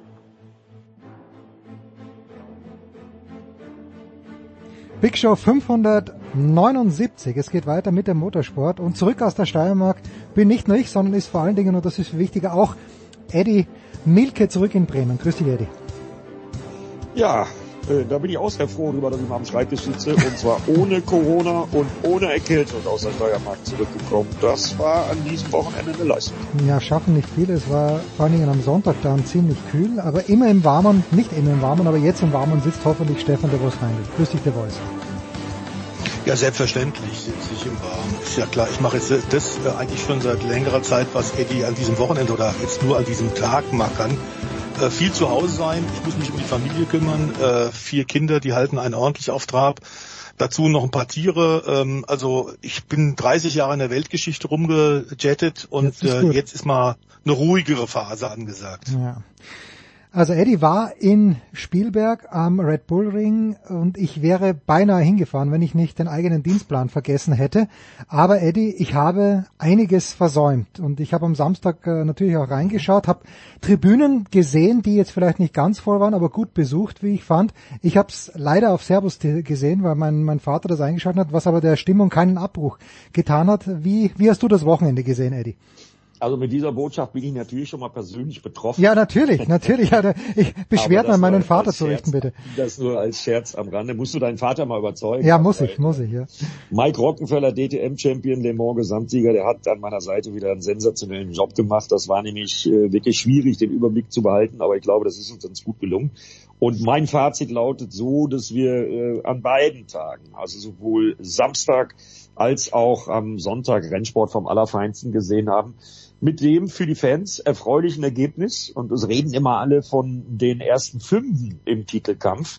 Äh, Das ist aber bei 58 Punkten, die es in Hockenheim noch zu vergeben gibt, mit äh, den Polpunkten und den Punkten für die schnellste Rennrunde. Also bei 58 Zählern, die es noch geben kann, im Idealfall sind 28 Punkte, die zwischen Sheldon van der Linde dem ersten und Luca Stolz dem sechsten liegen. Hm. Äh, aufholbar und machbar und wie schnell das gehen kann. Was haben wir ja am letzten Wochenende gesehen durch den, äh, ich nenne es Husarenritt von Thomas Breining, der 24-jährige Linzer. Äh, der hat jetzt schon in Spa, war er schon der Überholkönig und hat richtig Bock gemacht. Und jetzt am letzten Wochenende, erst am Samstag, das Duell mit Nico Müller über Runden äh, und dann am Sonntag, wie er sich dann wieder äh, da nach vorne gefahren hat und überholt hat äh, an Stellen, wo man vorher gedacht hätte, okay, das geht jetzt da gar nicht. Ähm, Thomas Breining hat es geschafft, ja, und so haben wir dann tatsächlich die ersten fünf innerhalb von 16 Punkten. Wie gesagt, 58 Punkte gibt's noch in Hockenheim zu holen. Äh, das kann ich jetzt schon kaum abwarten, da freue ich mich jetzt schon drauf. Und Eddie ist auch der Wettergott, The Voice, weil ähm, Eddie hat, hat mich eingeladen, dass ich hinkomme und er sagt, komm auf jeden Fall am Samstag, weil am Sonntag ist das Wetter bescheiden. So war es dann auch, aber das hat ja dem Rennen keinen Abbruch getan. Am Samstag Im The Voice, Gegenteil. ja, am, am Samstag The Voice, äh, die Geschichte mit den vielen Strafen war natürlich ein kleines bisschen unübersichtlich. Äh, hat auch Lukas Auer betroffen, aber das gesamte Rennwochenende, wie ist dein Fazit? Äh, fantastische Werbung für die DTM, für den GT-Sport, ähm, zeigt natürlich auch, dass äh, gerade Ende September in Spielberg äh, tatsächlich der Wettergott immer, immer mitspielt, ist klar. Äh, war aber für, vom Spannungsbogen her sensationell. Wir hatten ja wirklich alles. Also wie du gerade schon gesagt hast, am Samstag viel Regelärger, viel Diskussion, viel Präzision, Präzisierung, dann Regenpoker. Ähm, René Rast äh, hat sich da mit Regenreifen verpokert, wobei es ein ganz schmales Fenster war, wo man eine äh, Entscheidung treffen musste. Lukas Auer hat glücklicherweise auf seinen portugiesischen Renningenieur gehört. Der hat nämlich gesagt, wir müssen jetzt wechseln. Und Lukas hat gesagt, ich habe gedacht, das geht eigentlich gar nicht. Die haben es auf richtige Pferd gesetzt. Das ging hin und her, es war so schnell. Also wirklich fantastisch. Und die Ausgangsposition, Eddie hat es ja gerade beschrieben, Hockenheim kann eigentlich wirklich nicht besser sein, ist alles drin. Vor Spielberg haben wir schon gedacht, oh, gibt's vielleicht den ersten Matchball für Sheldon van der Linde. Macht ja vorzeitig den Meister, das Meisterschaftsrennen dann für Hockenheim langweilig. Nee, im Gegenteil, der hatte ein Desasterwochenende BMW insgesamt musste ordentlich federn lassen auf einer Rennstrecke, die eigentlich dem M4 wie auf äh, die Karosserie geschnitten schien. Also es ist wirklich, äh, eins ist ganz klar, äh, Hockenheim wird ein absolutes Highlight. Und äh, genau aufgrund der aktuell guten Form würde ich auch einen Thomas Breining mit einem Einwagenteam von äh, Timo Bernhard äh, überhaupt nicht nach aufgrund der aktuellen Form da außer Form lassen, denn wir wissen, Porsche hat Traktion. Auch im Oktober dann in Hockenheim kann es wie widrige Wettwitter äh, geben, kann es hin und her gehen, haben wir alles schon erlebt. Also ähm, nichts ist vorhersehbar und wenn ich einem, mich einem Wunsch anschließen kann, den Eddie vor einer Woche hier an der gleichen Stelle schon gesagt hat, hoffen wir, dass tatsächlich Finalentscheidung erst am Sonntag fällt, beim letzten Rennen, vielleicht dann sogar in der letzten Kurve, wer weiß das. Ja, in der letzten Kurve durch vielleicht die schnellste Rennrunde. Das wäre so mein Traum-Szenario. äh, also äh, dann reiße ich, glaube ich, die Kommentatorenkabine ab. Also, aber äh, nochmal, also letztes Wochenende nochmal Riesenlob an die ITR, an Gerhard Berger, äh, Frederik Elsner, Martin Tomczyk, äh, um nur drei zu nennen. Pierre Paukner gehört auch noch dazu. Die haben einen riesen Job gemacht und das ist natürlich auch den Job, den die da gemacht haben. Wir haben wirklich äh, 27 Autos. Äh, auch jetzt am Spielberg war es wieder so eng in den Qualifyings. Äh, absoluter Hammer. Ja, und äh, Thomas Preining unbestritten der Mann des Tages. Allerdings muss ich auch sagen, da ist noch ein Hookie bei gewesen, der mir sehr, sehr gut gefallen hat, nämlich äh, der für den verletzten Esteban Mut eingesprungene Leon Köhler. Äh, auch sensationell. Der hat seine allerersten Meter im BMW M4 GT3 gehabt und äh, ist äh, total gut klargekommen war teilweise in den Trainings in den Top Ten, war im Rennen auf Punktekurs. Also äh, Respekt für den 23-Jährigen, der da wirklich ins kalte Wasser gesprungen ist im wahrsten Sinne des Wortes. Ja, und das ist eben die DTM 2022. Äh, das macht's für uns als Reporter wirklich so schön. Gibt's da jetzt die Tendenz, der Voice, denkst du, 27 Autos, sagt Eddie ja gerade, gibt's da jetzt zehn Leute, zehn Teamchefs, die zwingend auch noch rein wollen? Äh, oder wird's da einen, einen Säuberungsprozess, so blöd das Wort gibt, oder wird sich das Feld ein bisschen verschlanken in der kommenden, im kommenden Jahr? Das ist momentan nicht zu sehen, aber auch nicht zu erwarten. Ähm, denn ganz klar ist, dass äh, vor allem, wenn man im deutschsprachigen Raum bleibt und im benachbarten Ausland, tatsächlich die Zuschauer ja auch strömen. Ich glaube, die Fehler, dass man tatsächlich nach Portimao geht äh, und nach Imola, äh, hat auch die ITR jetzt eingesehen, der vorläufig gerade äh, diskutiert, der gerade sehr stark diskutiert wird, der Kalendervorschlag für nächstes Jahr sieht ja auch vor, dass man tatsächlich sehr viel mehr in Deutschland und direkten Umgebung bleibt. Auch ein Salzburg-Ring ist da durchaus in der Verlosung mit dabei. Ähm, Red Bull Ring wird bleiben, ist klar. Ähm, also das ist, glaube ich, der richtige Weg, denn äh, man kann natürlich nur auch von der ITR-Seite verdienen, wenn Zuschauer an die Rennstrecke kommen. Und äh, man muss sagen, wie üblich Red Bull halt natürlich fantastisch, was er rund ums DTM-Rennen, das ist ja bei der MotoGP und bei der Formel 1 in Spielberg in der Steiermark nicht anders.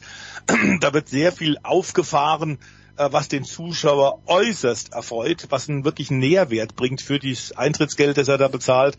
Die Show auf der Strecke ist eins, aber das Drumherum ist ja mit, mit genauso wichtig, wissen wir ja. Und äh, das wird gerade super gemacht. Ich glaube, im nächsten Jahr wird der äh, das Programm knapp sein, knackig sein.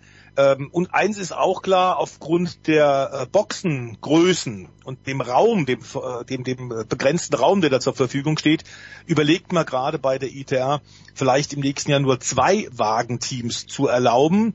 Mhm. Ähm, das ist aber für zum Beispiel äh, Timo Bernhard kein Problem, der eh aufstocken möchte, neben Thomas Preining ein zweites Fahrzeug, einen zweiten Fahrer einsetzen möchte kann man so ein bisschen verstehen. Es macht die äh, Reiserei einfacher, es macht die Boxeneinteilung einfacher. Aber wir hatten ein oder zwei Teams, die durchaus im nächsten Jahr schon wollten mit einem Auto kommen. Äh, ist, auch das ist momentan noch in der Diskussion. Ich glaube, erstmal müssen wir uns jetzt darauf konzentrieren, was in Hockenheim passiert, wie das DTM-Finale ausgeht und nicht nur die eben sechs genannten Fahrer von Edia, sondern auch die unterschiedlichsten Hersteller, die da mitspielen. Ähm, es ist eben kein Mercedes-Markenpokal. Es ist, äh, wie ja am Anfang der Saison auch wieder mal von einigen Kritikern befürchtet. Es, ähm, mit einem Lamborghini dabei, mit einem Porsche, mit Audi, mit Mercedes, mit BMW. Also besser kann es eigentlich gar nicht gehen. Und das andere, was dann im nächsten Jahr passieren wird, das wird man dann sehen. Ja, das möchte ich noch ergänzen, das, äh, was dem Zuschauer geboten wird. Das war wirklich wieder allererstes Anna Red Bull Ring. Und ich kann es ja direkt aus erster Hand weitergeben. Ähm, der fünffache Motorradweltmeister, drei davon allein in der MotoGP, Jorge Lorenzo, äh, war auf Einladung von uns, von Ran Racing, das allererste Mal bei der DTM zu Gast, weil er ja auch jetzt im Porsche Carrera Cup in Italien Autorennen fährt, so ähnlich wie bei Valentino Rossi also eine, Karriere nach der Karriere. Der war das erste Mal da und der kannte das natürlich so nicht, dass äh, da alle möglichen Attraktionen im Fahrerlager aufgebaut sind, dass die Fans da rein dürfen. Aber der fand das super. Der fand das klasse. Der hat brav jeden Autogrammwunsch, jeden Selfie-Wunsch erfüllt. Und glaubt mir, der Typ ist eine Legende. Das war gar nicht so einfach, mit ihm durchs Fahrerlager zu gehen. Da hätte ich mir das ein oder andere Mal dann fast schon Security gewünscht. Aber wenn so ein Weltstar äh, dann wirklich total begeistert nach so einem Wochenende nach Hause fährt, dann ist das ebenfalls beste Werbung für die DTM. Apropos Weltstar, ähm, Eddie, letzte Woche hatten wir ja technische Probleme, die natürlich an mir lagen und dann konntest du noch uns kurz zurufen, ja, Marcel Hirscher ist bestätigt. Hat man Hirscher überhaupt gesehen am Wochenende oder war das so eine Privataktion, die untergegangen Nein, ist? Den hat man natürlich schon gesehen. Die hatten einen eigenen Stand aufgebaut mit dem Audi R8, den man für so eine Skilegende dann passend mit ein paar Skiern und Hm. einem äh, Skidachgepäckträger ausgestattet hatte. Der ist da fleißig Runden gefahren. Das war eine Verlose-Aktion. Da ist da mit dem GT3-Auto wirklich auch zügig unterwegs gewesen. War ja vorher extra testen. Nein, klar, auch Marcel Hirscher hat man äh, gesehen. Sophia Flörsch hat man gesehen. Äh, Dr. Helmut Marko war da. Also es war wirklich eine Menge los. Und äh, ich habe keinen gesprochen, der es nicht gut fand. Wir gehen eins weiter und zwar sehr viel weiter. The Voice, wir gehen nach Japan äh, zur MotoGP, wo Marc Marquez besser den Qualifying gefahren ist. Im Rennen ist er dann Vierter geworden. Jack Miller hat gewonnen, aber trotz allem ein gutes Zeichen oder für den Großmeister. Achtfacher Weltmeister ist er, glaube ich. Ja, achtfacher Weltmeister, sechsmal in der MotoGP, aber vor allem natürlich beim Heimspiel, denn Motegi, die Rennstrecke gehört Honda. Also vor allem für den großen Motorradhersteller der Welt war das endlich mal ein Lichtblick nach drei desaströsen Jahren. Die sind, äh, Jahren, die sind aktuell in der Team- und der Herstellerwertung letzte.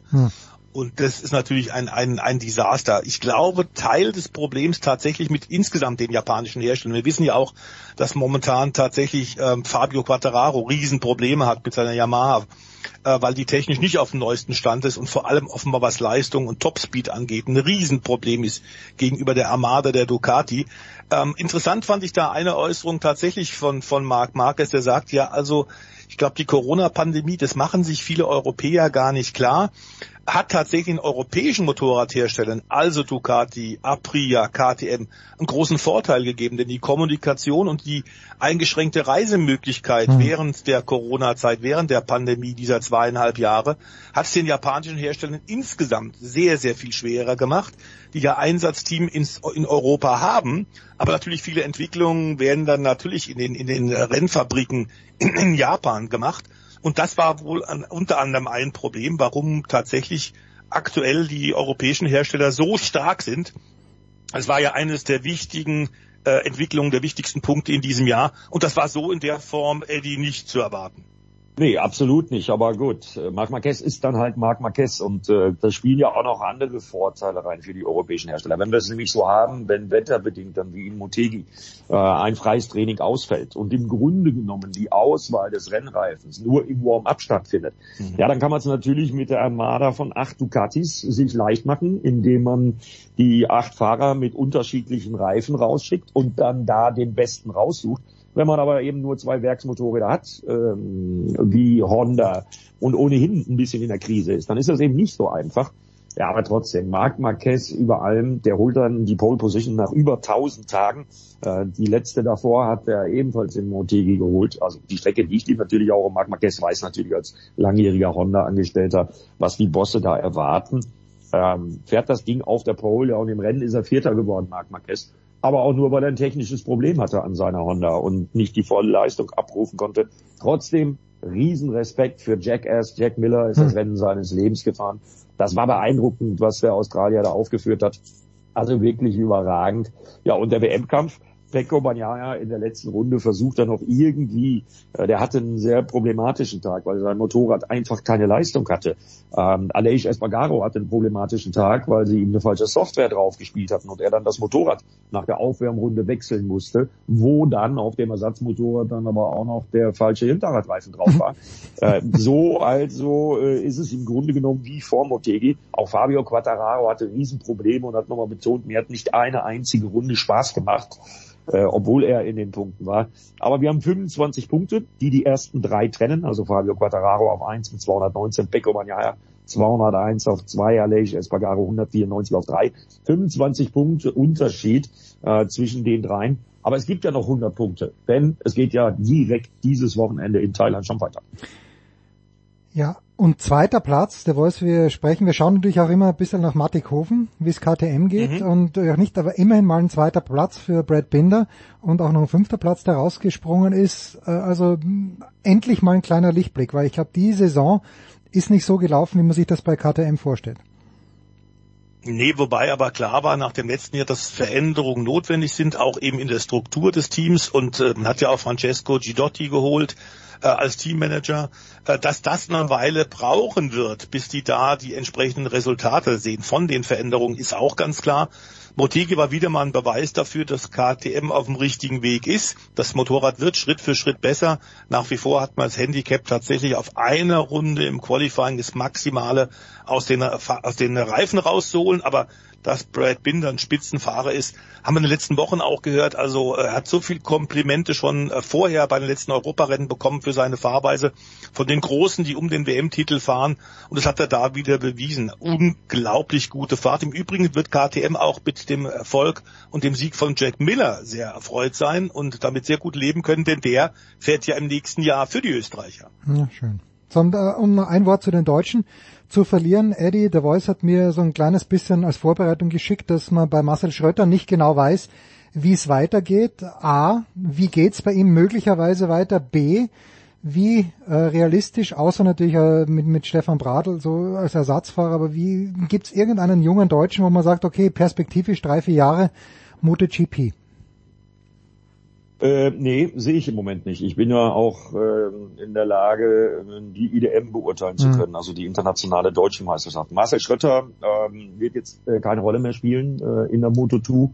Das zeichnet sich mehr und mehr ab. Lukas Tulovic, aber den wollen wir nicht vergessen, der führt im Moment in der Junioren-Weltmeisterschaft in Spanien ähm, das Klassement an, kann da auch fürs ähm, Liqui Intec GP Junior Team den Titel holen und die, die logische Folge ist dann der Bursche äh, wird 22, der ist also noch jung genug, der war zwar schon mal in der WM, konnte sich da nicht durchsetzen, aber jetzt hat er glaube ich die nötige Reife, um sich in der WM durchzusetzen. Also wir müssen wirklich alles auf Lukas Tulovic äh, setzen.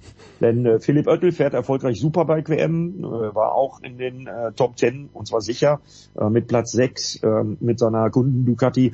Ähm, ja, und bei Marcel Schrötter, da sehe ich leider schwarz, weil äh, ich kenne den Markt relativ genau. In der Moto2 sehe ich da einfach keine Möglichkeit mehr, dass es irgendwie noch irgendwo ein Team gäbe, äh, was ihn aufnimmt. Und in der Superbike-WM äh, sind die Plätze auch alle voll. Also da hat Dominik Eggerter, der Schweizer, der Supersport-Weltmeister, äh, gerade heute einen Vertrag unterschrieben bei Yamaha. Das war eines äh, der letzten, das war eine der letzten Möglichkeiten für Marcel Schröter in der Superbike-WM. Und ich befürchte am Ende des Tages, dass für Marcel Schröter, wenn überhaupt, nur ein Platz in der Supersport-WM bleibt. Und das wäre dann natürlich schon ein fataler Abstieg. Tut mir sehr leid für Marcel Schröter. Äh, ist echt blöd gelaufen, ist wirklich schade. Aber gut, die größte Lobby haben wir im Moment in Deutschland halt nicht, was den Zweiradsport angeht. Und da helfen dann natürlich auch solche Ereignisse wie von der internationalen deutschen Meisterschaft vom letzten Freitag, vom freien Training nicht. Ähm, Rest in Peace, Leon Langstettler, das müssen wir erwähnen. Ich Ja. habe den Jungen gut gekannt. Das war ein toller, sympathischer junger Mann, 24 Jahre jung. Ja, und wie so oft in den letzten Jahren war es wieder einer dieser Unfälle, wo ein gestürzter Fahrer von einem Nachfolgenden überfahren worden ist. Und ich glaube, da kann man Airbags entwickeln, wie man will. Man wird diese tragischen Unglücksfälle im Zweiradrennsport äh, nicht vermeiden können. Und äh, das war ein Schock für mich am Wochenende. Das hat äh, nicht nur mir so ein bisschen dieses Wochenende ein bisschen verhagelt. Ich habe es gelesen und wollte es ansprechen, aber schön, dass du es machst, Eddie. Ähm, wir machen eine Pause. Eddie, vielen, vielen Dank. Mit der Voice gehen wir noch auf die vier Räder und auf die Formel 1.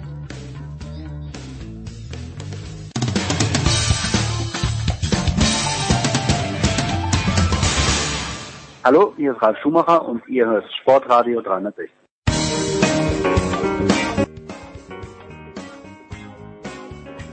Ja, wir machen weiter mit der Formel 1 in der Big Show 579 und äh, mit äh, The Voice. Leider Stefan Ehlen ist erkrankt. Wir wünschen gute Besserung. Der wird, der wird nächste Woche wahrscheinlich wieder dabei sein. Und ähm, Philipp Schneider ist die, die wöchentliche Anfrage beim Philipp. Diesmal hat er schon am Mittwoch abgesagt. Er ist im Moment gerade bei der Pressekonferenz von Julian Nagelsmann. Und wir haben im Fußballteil besprochen, niemand weiß, wie viel es davon noch geben wird. Anyway, Ja, jetzt haben wir gerade mit Eddie auch drüber gesprochen, der Voice, dass es eher mau aussieht mit dem deutschen Nachwuchs oder vielmehr mit deutschen Chancen in der Moto2 sogar und in der MotoGP. Ähm, jetzt gibt's mit Mick Schumacher gibt's noch einen Fahrer, der möglicherweise eine Zukunft hat. Sebastian in der Formel 1, Sebastian Vettel hat keine mehr, selbst gewählt. Wie äh, und, und du hast mir auch was geschickt, dass äh, Ralf Schumacher eben meint, na, es kostet 15 Millionen Euro außer man ist ein herausragendes Talent. Wo würde man, wo würde man im deutschen Rennsport ein herausragendes Talent, so wie Charles Leclerc es überhaupt finden? Äh, ist momentan deswegen auch schwer, weil ähm, die deutschen Verbände da große Fehler gemacht haben. Äh, Im Grunde das große Reservoir für viele, viele Talente in den letzten 15 Jahren im Top-Motorsport, ob nun in der Formel 1 oder auch im Langstreckenbereich, also die Top-Talente mit deutschem Pass kamen aus der Formel 3 also nationalen äh, deutschen Formel 3 Meisterschaft und mal hieß die auch Formel 3 Cup, mhm. aber eben mit Formel 3 Autos, die weltweit eingesetzt werden und wirklich sehr gleich sind, wenn auch ab und zu mit unterschiedlichen Motoren. Da kannst du dich herauskristallisieren als Spitzentalent. Da hast du den Wettbewerb bei einigermaßen überschaubaren Kosten. Wenn du heute tatsächlich in die Formel 1 willst, und der Ralf hat das natürlich mit seinem Sohn mhm. David äh, selbst erlebt, äh, dann ist dann auch ein Marketingname Schumacher nur sehr begrenzt. Es sind irrsinnige Summen, die da aufgerufen werden müssen, aktuell schon im Go-Kart-Sport auf Bambini-Klasse, also im, im Kinderbereich, wenn du so willst, in den sieben, acht, neunjährigen Kategorien, da brauchst du schon 30.000 Euro. Das kann man vielleicht pro Jahr noch irgendwie stemmen. Aber sobald es dann mit Profi-Kart-Teams in die Europameisterschaft geht, international wird, brauchst du schon mal 200 bis 250.000 Euro. Und das wird für Otto Normalverbraucher, um alleine zu stemmen, eigentlich schon fast unmöglich. Äh, das kann man sich dann einfach nicht mehr leisten. Die Formel 4 als nächste Kategorie beim Wechsel dann vom Go-Kart in den Automobilrennsport muss bestimmt mit 300.000 pro Saison äh, kalkuliert werden dann Formel 3, die im, zwischen ja im Rahmen der Formel 1 fährt, tatsächlich mit einer Europameisterschaft und der internationalen Klasse, aber eben leider keine nationalen Meisterschaft in Deutschland mehr, ist bei 900.000 bis hm. 1,2, 1,3 Millionen. Und dann musst du eigentlich aktuell auch noch, um die Punkte für die Superlizenz zu bekommen, noch Formel 2 fahren. Da werden je nach Top-Team oder je nach Qualifikation, nach der gut Qualität des Teams und den möglichen Testfahrten zwei bis drei Millionen Euro aufgerufen. Wenn du das ganz zusammenrechnest, kommst du auf 13, 14, 15, 16 Millionen Euro. Und dann musst du eben auch noch ein talentierter Fahrer sein. Also das ist im Grunde ein Wahnsinn und da muss man ran. Ich glaube auch, dass der Weltverband das jetzt schon seit ein paar Jahren bisschen beobachtet. Wir hatten da das Problem, der Jean, dem Jean Todt war das klar. Der ist ja aber nicht mehr weitergewählt worden. Als FIA-Präsident hat aufgehört. Ähm, da waren schon Vorbereitungen eigentlich getroffen, etwas zu tun, um diese Kostenexplosion etwas in den Griff zu bekommen. Das betrifft ja eben nicht nur deutsche Nachwuchsautomobilrennfahrer. Es ist ja ein generelles Problem. Ähm, und äh, ich glaube, dass aber der neue FIA-Präsident momentan auf seiner Agenda andere Dinge stehen hat, ähm, als jetzt sich da um, um die Kosten im Nachwuchsbereich zu kümmern. Das ist schade, weil das, da müsste dringend was passieren. Jetzt hat dein alter Kumpel Stritzel Stuck gemeint, dass es für Haas die beste Option wäre, weil wir gerade beim Nachnamen Schumacher sind, Mick Schumacher doch noch ein weiteres Jahr zu, äh, zu beschäftigen. Wie groß, wie groß siehst du da die Chancen? Es gibt ja hm, doch Möglichkeiten. Ich habe ein Interview gesehen mit Dr. Helmut Marko, wo er im Grunde genommen gesagt hat, okay, Pierre Gasly soll er halt, er hat es nicht gesagt, aber er hat es gemeint, wir werden ihm keine Steine in den Weg legen. Versteht er schon, dass der zu Alpine möchte, also so wie ein nationales Team in Frankreich. Äh, wie siehst du aktuell die Chancen von Schumacher, dass er vielleicht doch nächstes Jahr bei Haas noch eine weitere Saison fahren kann? Ich glaube, dass es für Haas sich auch rauskristallisiert, dass du mit Daniel Ricciardo, der zwar auf dem Markt ist, der auch schon Formel 1 Rennen gewonnen hat, aber bei dem jeder die Frage stellt, hat der denn den Biss früherer Tage mhm. überhaupt noch nach so viel frustrierenden Jahren? Ähm, ist der noch so gut wie damals bei, bei Red Bull? Und ich glaube, die meisten werden sagen, nein, ist er nicht mehr.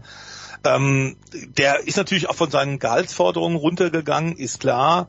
Auf der anderen Seite ist dann die Frage für ein Team Haas, ähm, neben einem schnellen Mann und ganz klar, das Team kennt jetzt Mick Schumacher, weiß auch selbst, dass es in diesem Jahr eine Menge Fehler gemacht hat, strategisch, bei der technischen Vorbereitung der Autos und die dem jungen Deutschen damit oft die Chance verhagelt haben, zu zeigen, was er kann.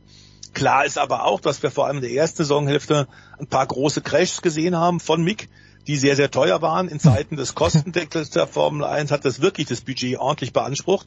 Aber er ist sehr viel konstanter geworden. Und bei ihm ist es ja immer das ominöse zweite Jahr. Das war in der Formel 3 so.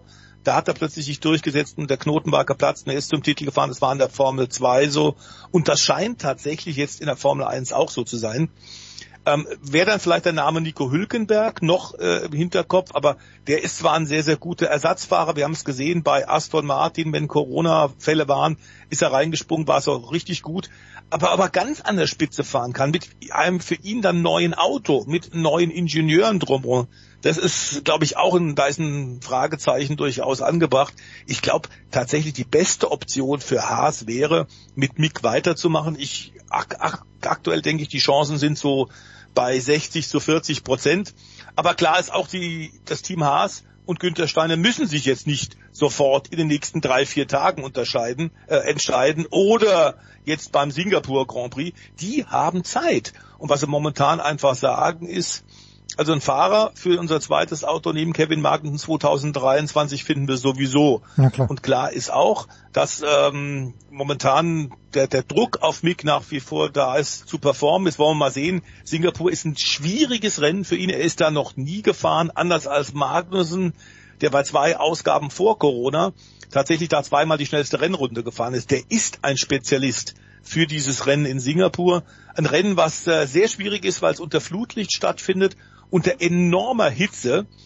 Also es geht dann zwar tatsächlich in der Dunkel, die Dunkelheit, aber die äh, Hitze, die Temperaturen und vor allem die Luftfeuchtigkeit haut äh, auch die, die Sportler ordentlich um. Die haben natürlich dafür trainiert, aber es ist schon sehr, sehr schwer. Und du hast einen Leitplankenkanal, wo jeder kleine Fehler sofort bitter bestraft wird.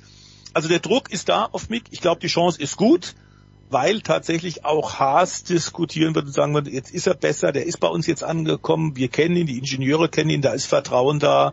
Aber so ein bisschen die große Frage eigentlich über allem ist bei aller Besetzung der noch offenen Autos Erfahrung oder Jugend? Hm.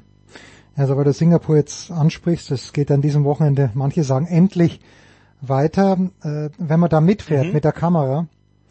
Es ist mir, es ist mir unbegreiflich, äh, wie wie man dort dann auch noch überholen kann. Natürlich wissen die die Stellen, wo es ein bisschen breiter ist. Und für uns aus der Vogelperspektive, wenn wir es im Fernsehen sehen, dann sehe ich auch, okay, da gäbe es eine Möglichkeit. Aber als Fahrer, wenn du da mitfährst, in diesen Leitplankenkanal, wie du es gerade genannt hast, das ist absurd. Also das ist ja noch schlimmer als in Monte Carlo, weil eben, ich finde, dieses Flutlicht, ja, das, das hat dann nochmal eine ganz andere Atmosphäre. Es ist ein unheimlich schwieriger Grand Prix. Also von oben besehen ist er schön, äh, als Fahrer stelle ich ihn mir höllisch vor. Also ganz, ganz grausam. Ja, das ist wohl, die Fahrer sagen eigentlich unisono, bis auf ganz wenige Ausnahmen, es ist der härteste Grand mhm. Prix mhm. der Saison von der Konzentration und dann natürlich auch klar Körperlichkeit. Wobei Körperlichkeit sollte man zuerst winden, das eine hängt mit dem anderen direkt zusammen. Ähm, aber klar ist auch, Erfahrung ist da wichtig, die hat der Mick leider nicht. Es sind einige andere Fahrer da, die ja zwischen in der Formel 1 sind. Ich glaube vier Fahrer insgesamt, die Singapur noch nicht kennen. Da kannst du auch noch so viel am Simulator üben. Mhm. Ähm, du musst tatsächlich da jetzt einfach dann Rennminuten kriegen und, und Trainingsminuten. Wollen wir hoffen, dass Haas das Auto so äh, einstellt, dass tatsächlich nicht gleich wieder was kaputt geht, wie wir es ja in diesem Jahr leider an, einem, an den Freitagen der Formel 1 Wochenenden für den Mick sehr oft hatten. Ähm, und dann geht natürlich neben dem Ausblick jetzt auf Singapur äh, für diese Asien-Tour der Formel 1 und da gibt's die erste Chance für einen Matchball, vielleicht WM-Titel tatsächlich schon für Max Verstappen, geht aber darüber hinaus. Wir haben ja dann eben tatsächlich auch eben in dem Fahrerlage die große Diskussion, wie geht's denn weiter? Wir haben so viele Startplatzstrafen zuletzt gehabt, das ist äh, absurd, das tut der Formel 1 nicht mhm. gut. Da muss man auch wieder sehen, Phase jetzt in Singapur haben. Du hast ja gerade die Eckdaten nochmal so ein bisschen beschrieben, warum das so schwer ist. Ähm, aber auch das Virtual Safety Car ist eine Sache, die kaum zu vermitteln ist. Die Formel 1 will das auch weghaben. Ähm, also wie macht das mit dem Safety Car? Ähm, dann ganz klar ist auch äh, das DAS, das die Klappflügel ist auch so ein künstlicher Eingriff. Auch da ist, sind viele Entscheidungsträger bei Liberty Media nicht mehr dafür. Die würden DAS ganz abschaffen. Aber noch hat es mit der Überholhilfe oder ohne Überholhilfe noch nicht so ganz gut geklappt. Wobei Singapur dafür ein schlechtes Beispiel ist. Aber auch in Monza haben wir gesehen, Klappflügel ja, aber inzwischen den neuen Autos kann man wahrscheinlich die Aerodynamik mittelfristig auch noch so verändern, dass man irgendwann darauf verzichten kann. Und ähm, dann haben wir im nächsten Jahr sechs Qualifikationsrennen pro Wochenende. Oh ja, oh ja, das kommt ja dann auch noch dazu. Sechs Sprints, auch das ist jetzt abgesegnet worden. Wie macht man es da mit der Qualifikation? Hat das Sprintrennen am Samstag eine eigene Qualifikation? Ergibt das Ergebnis des Sprintrennens die Startaufstellung für den Sonntag oder macht man Sonntagvormittag nochmal ein Qualifying, so wie es die DTM auch macht? Da wäre die DTM meiner Ansicht nach ein Vorbild für die Formel 1. Das ist nämlich gut. Also es sind, es, es ist vieles im, im Schwang und es wird vieles diskutiert äh, hinter den Kulissen. Und insofern wird da, werden wir in einigen dieser Fragen sicherlich auch in, in Singapur äh, ein paar neue Stand der Dinge bekommen. Es wird also da sicherlich auch weitergehen, aber äh, hauptsächlich die Frage, äh, kann Max Verstappen da schon den Sack zumachen oder wird es erst Japan? Was aus Marketing-Sicht, glaube ich, von Dr. Helmut Marko besser wäre, denn da wären wir beim Heimspiel für Honda. Hm. Wer denkst du, trifft da, wer sitzt am längeren aus? Das ist die vier oder das ist Liberty Media bei diesen Geschichten? Weil entscheiden kann es ja nur die vier eigentlich. Aber Ja. wenn, wenn die Leute, die mit den Geldscheinen wackeln, etwas wollen, kriegen die dann in der Formel 1 alles, was sie wollen. Ja, ich glaube, Liberty Media ist schlau genug, unter anderem mit Ross Brown, da auch Leute zu haben als Sportdirektor, die sich nun in der Formel 1 wirklich auskennen Mhm. und die auch wissen, was machbar und möglich ist, realistisch gesehen. Ich glaube tatsächlich, dass natürlich äh, der Lockruf des Gol Geldes, des Goldes äh, wirklich entscheidend ist. Ähm, aber wir sollten nicht unterschätzen, dass natürlich der neue FIA-Präsident Bin Sulayem auch ein großes Ego hat und ähm, ähm, in diesem Jahr zwei, dreimal auf die Bremse getreten ist bei Dingen, die Liberty Media oder die ei- eingesetzten Formel 1-Chefs von Liberty Media wollten. Unter anderem hat er dafür gesorgt, dass das äh, Motorenreglement für 2026 verzögert erst abgesegnet worden ist. Äh, Was unter anderem dann wahrscheinlich auch dafür geführt hat, Für dass Porsche, diese Traumehe Red Bull und Porsche nicht Hm. funktioniert hat. Das hing mit dieser Verzögerung zusammen. Ähm, also äh, ganz auszuschließen ist es, diese Player sind natürlich alles äh, große, große äh, Charaktere und große Egos haben die. Äh, wird interessant sein, wie es weitergeht. Aber klar ist, dass wir da ein paar äh, Stellen haben, wo, wo man den Finger in die Wunde legen muss. Ähm, Startplatzstrafen ist ein Unsinn. Zieleinlauf und der Safety Car, äh, hinter dem Safety Car in, in, in, in geordneter Reihenfolge hat für ein riesen Five-Konzert in Monster gesorgt und für ordentliche Shitstorms. Also es gibt Dinge, wo die Formel 1 noch dran arbeiten muss. Da gibt's Verbesserungsbedarf. Absolut. Gehen wir noch mal ganz kurz über den großen Teich. Du hast mir zugerufen, dass Jimmy Johnson in, bei den Indycars fahren wird, aber nicht das ganze Jahr. Hat er so viele andere Dinge? Hat er zu wenig Lust? Warum ist er nur ein Teilzeit-Indycar-Fahrer, der Jimmy, die Legende?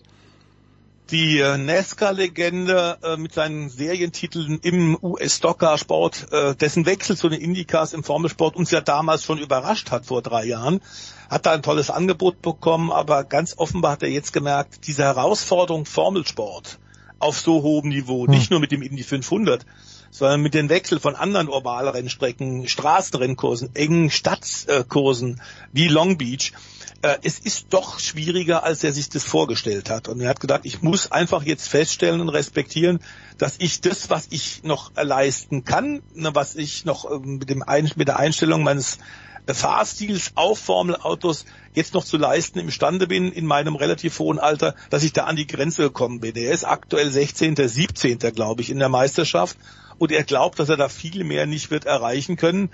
Er hat nicht gesagt, er hört ganz auf. Also Langstreckenrennen wie Daytona, 24 Stunden wird es noch geben.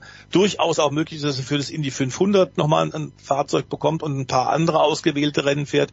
Aber ich glaube, das Ende als Profi-Rennfahrer fürs ganze Jahr in einer kompletten Serie, das ist jetzt eingeläutet worden. Er hat es selbst entschieden und es, es hängt wohl aber auch damit zusammen, dass einer der großen Geldgeber, die ihn im Indycar-Sport unterstützt haben, jetzt äh, die ganzen Jahre lang, dass der sich zurückzieht und dass da dann am Budget fehlt.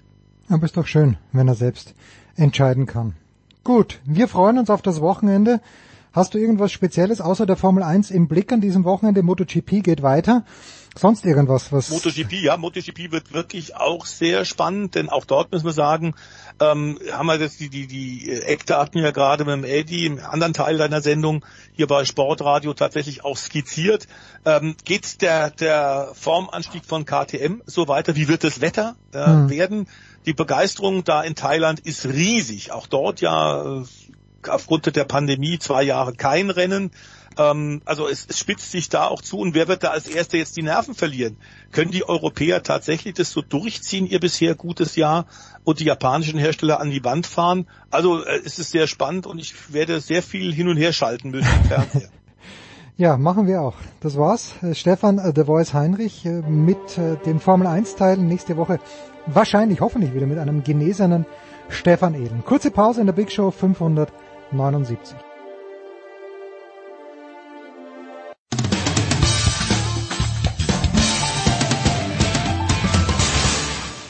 Ja, grüß euch, da ist der Thomas Sikora. Ihr hört Sportradio 366. Ah, 360, ja. 366 war meine Hausnummer früher. Viel Spaß beim Sportradio 360.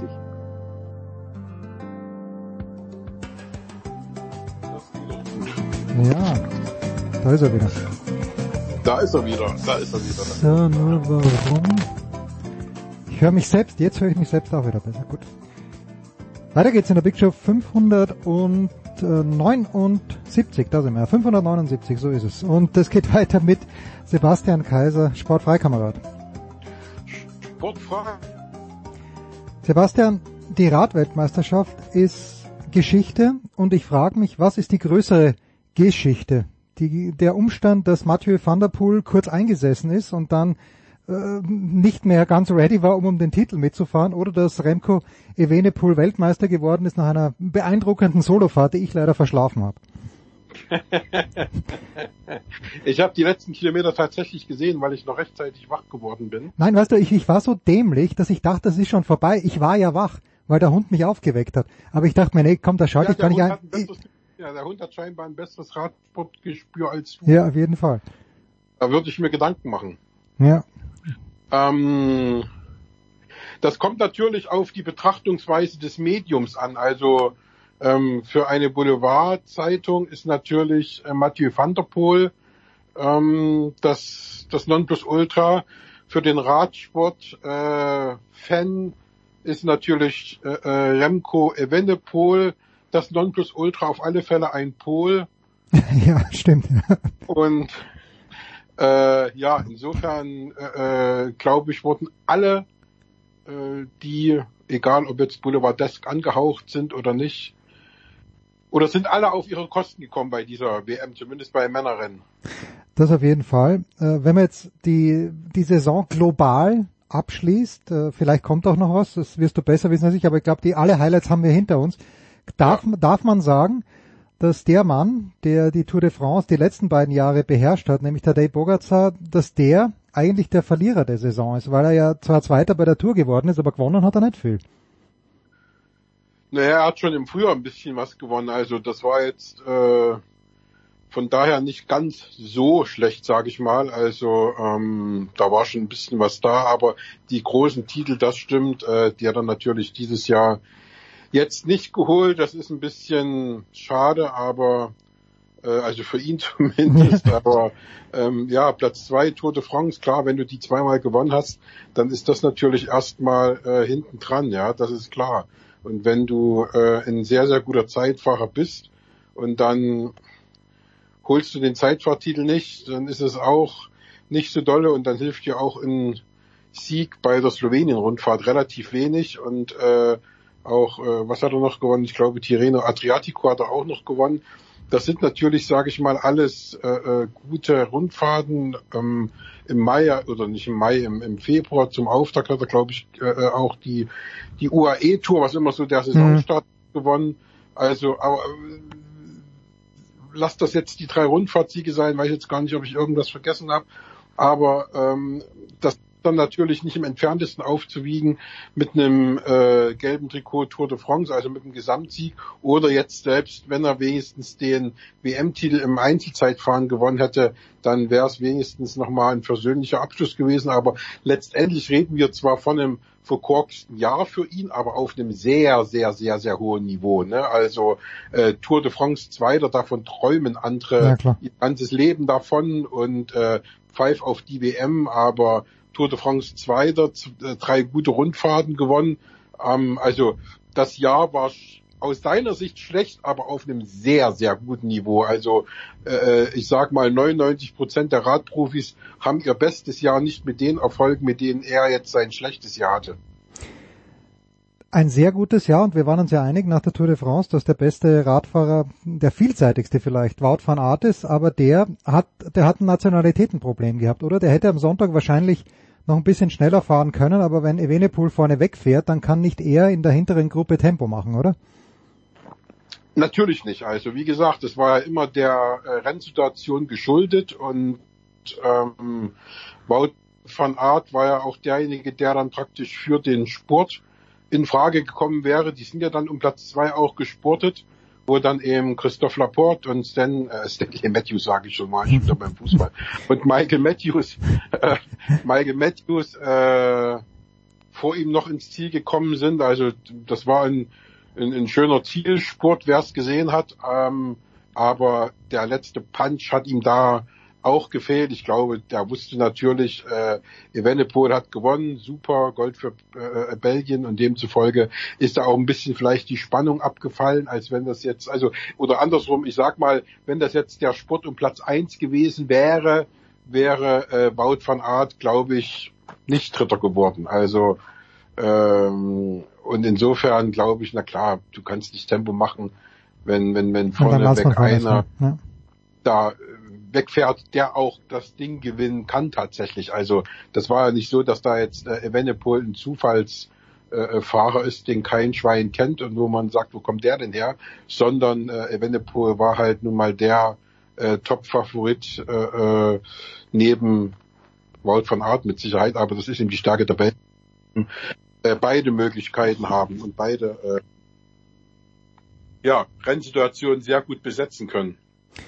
Jetzt haben wir, glaube ich, eh schon mal drüber gesprochen, aber glaubst du, dass Evenepoel, wenn das Team passt im kommenden Jahr, wenn er ein wirklich starkes Team hat, dass er A, die Tour fährt und dass er B, dort mitfahren kann mit Wingegaard und mit Pogacar?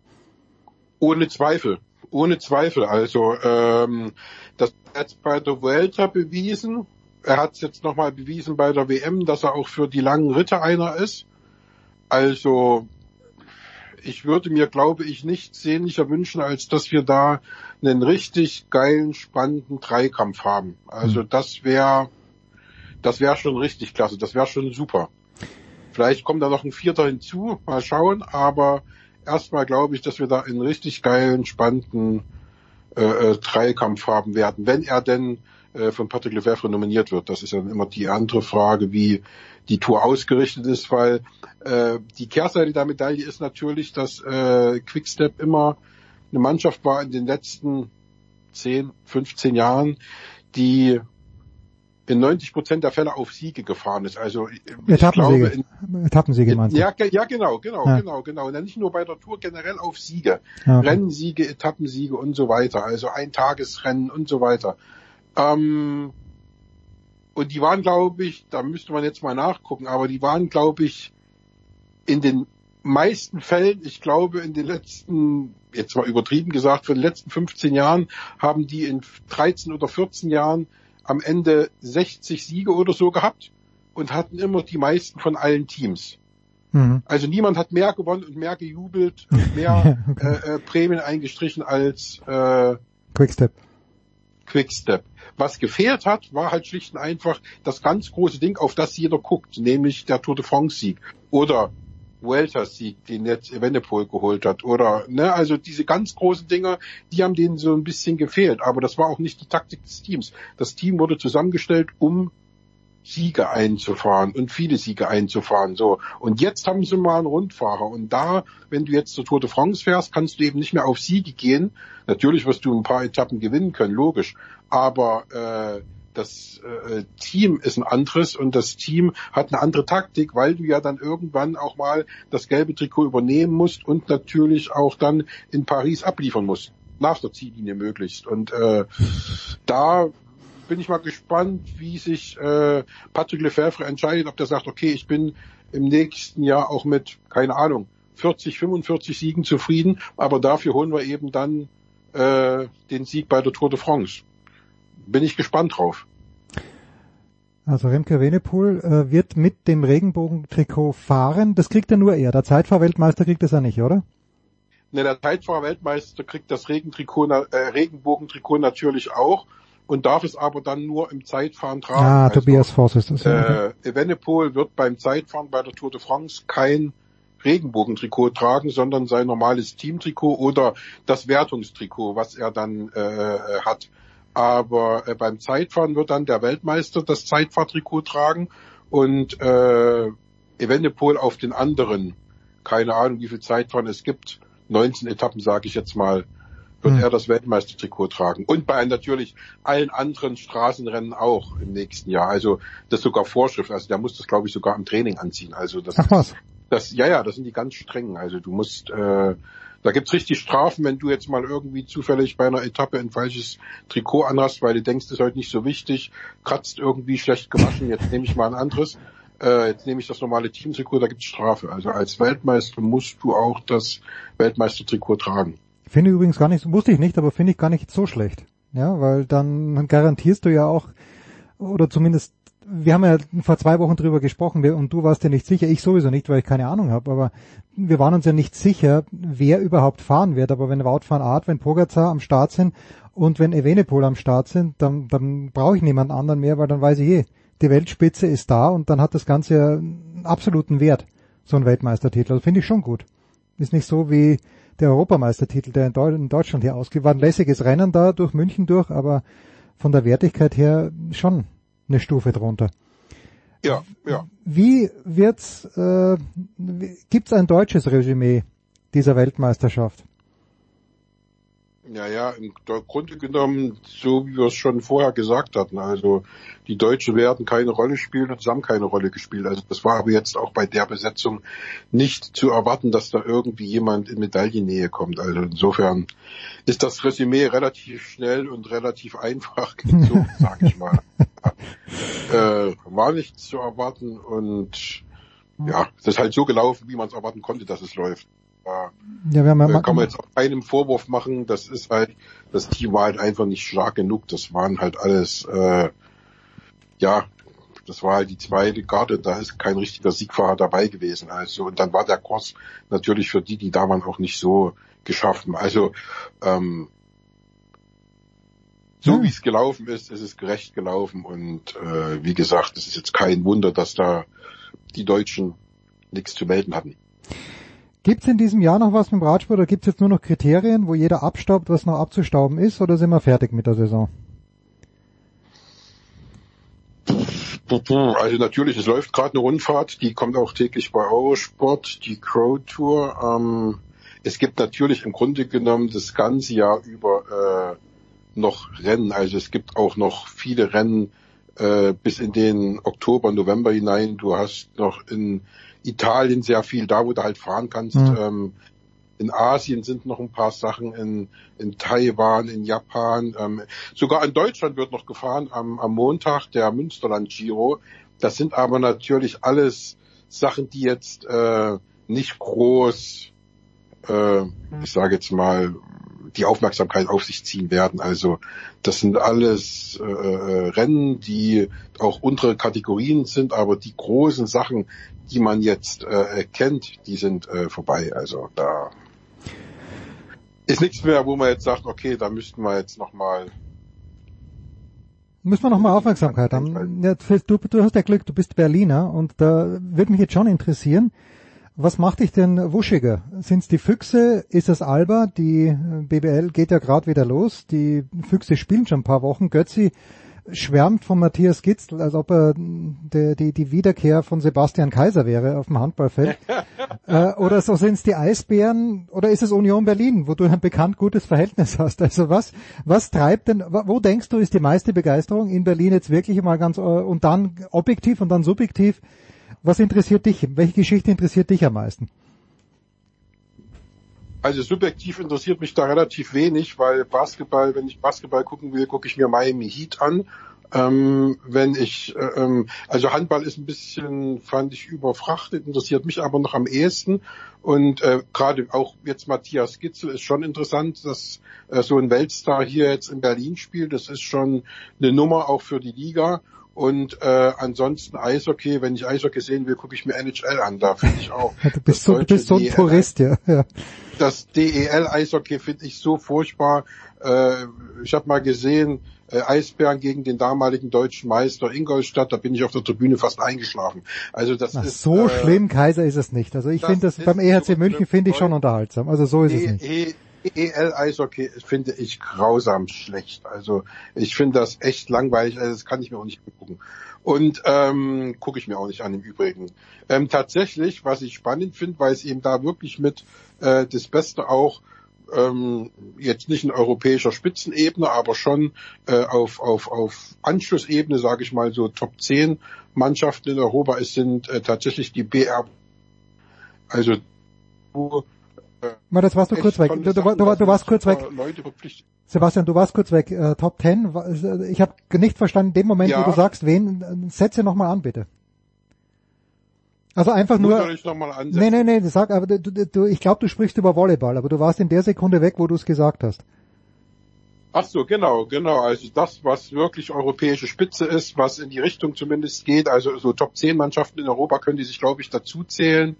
Äh, das sind die BR Volleys. Also ähm, da ist wirklich toller Sport geboten. Das äh, macht Spaß zuzugucken und äh, die haben in den letzten Jahren richtig geile Leute verpflichtet und ähm, das gucke ich mir tatsächlich sehr gerne an.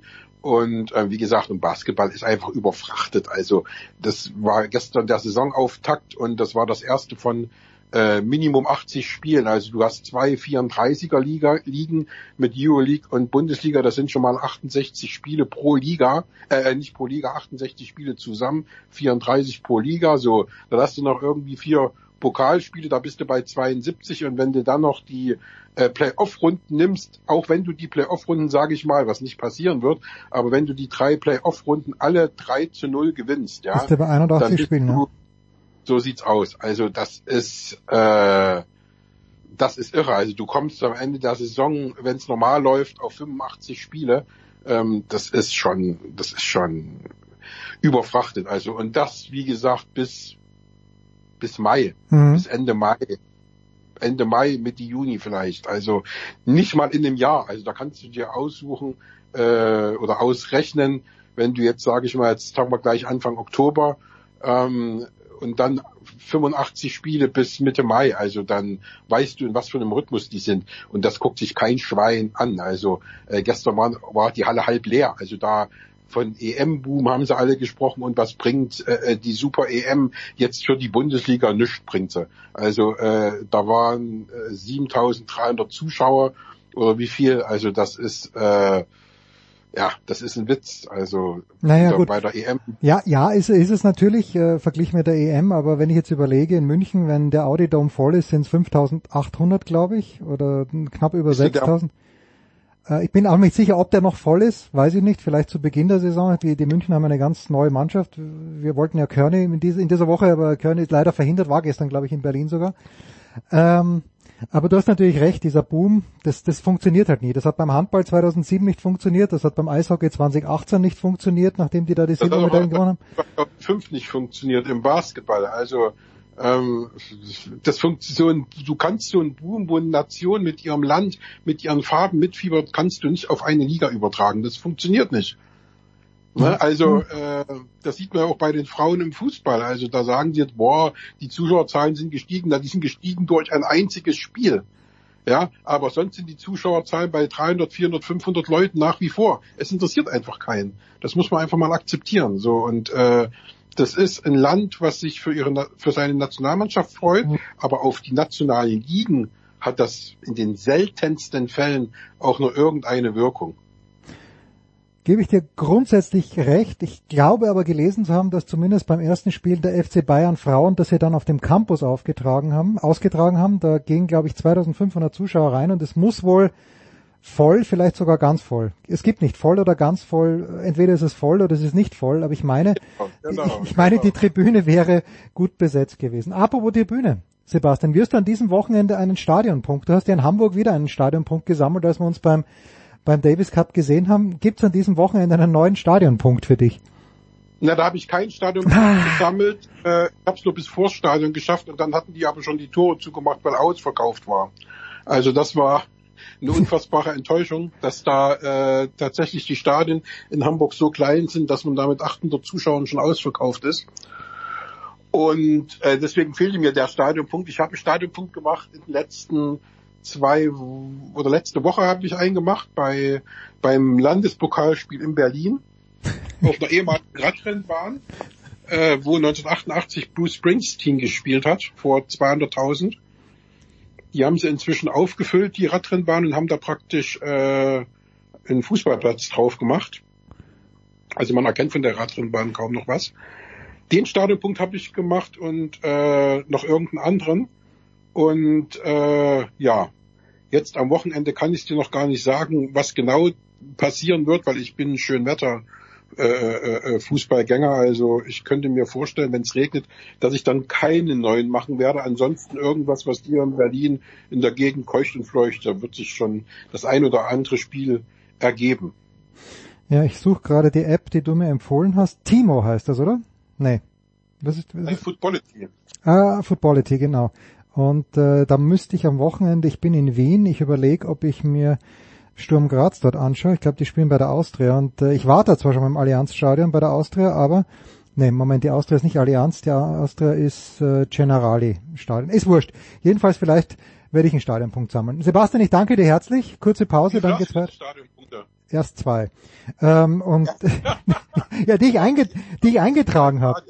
Ja, die ich eingetragen habe. Aber ähm, siehste, ich Ja. habe jetzt gerade, ich habe jetzt gerade mal auf meinen Spielplan geguckt, den man ja da auch äh, eintragen kann in Ja. diesem, in dieser App, und da habe ich mir schon rausgesucht für Sonntag BSV Heinersdorf gegen Union 06 und äh, Weißenseer FC gegen, gegen Köpenicker FC 2.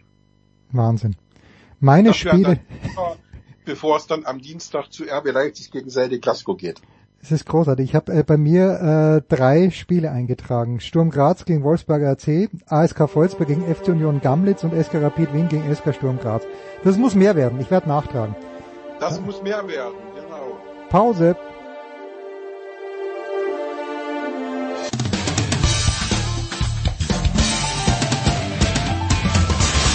Hallo, hier ist die Laura Siegemund und ihr hört Sportradio 360. Big Show 579 und hinten raus kommt jetzt das größte Highlight des Wochenendes und ich weiß, nein, ich hoffe, ich weiß es nicht, aber ich hoffe, dass die große Doris Henkel mir da zustimmen wird. Grüß dich, Doris. Grüß dich, Jens. Doris, du hast, korrigier mich bitte, aber du hast, glaube ich, an jeder Lever Cup Veranstaltung bislang teilgenommen. Ich habe zumindest, stimmt nicht, oder stimmt? Nicht ganz, ich war nicht in Boston. Ah, okay. Aber du hast vielleicht Boston auch von Weitem gesehen und für mich war dieser Labour Cup in London jetzt der erste, wo mein Eindruck war.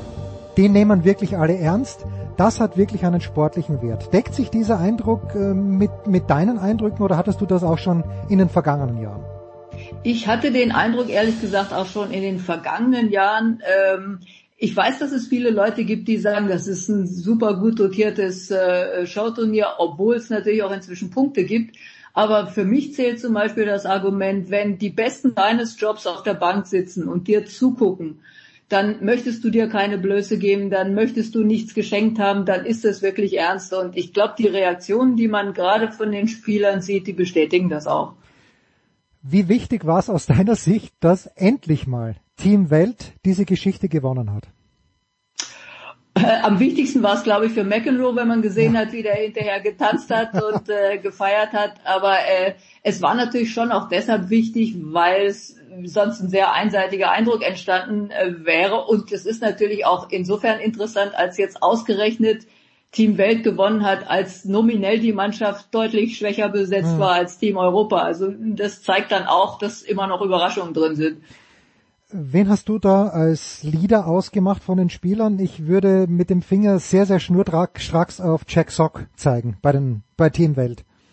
Um, der spielt garantiert eine große Rolle, weil er ja auch schon so oft dabei war und äh, hat man ja auch gesehen in dem Doppel, äh, was er für verrückte Bälle spielt und wie er dann die ganze Mannschaft äh, mitreißen kann. Aber ich würde zum Beispiel auch sagen, Felix Auger Aliassim war ein starker Punkt und äh, die haben halt auch einfach am Ende noch dran geglaubt, dass das hinhauen wird. Denkst du, um jetzt auf die Europäer zu kommen, ich habe so ein bisschen die Befürchtung, wenn ich ein Tsitsipas-Fan wäre, dass der tatsächlich an dieser Niederlage gegen TFO zu, zu knabbern hat. Auch wenn es eben nur der Labour Cup war, auch wenn es nur ein Match-Tiebreak war.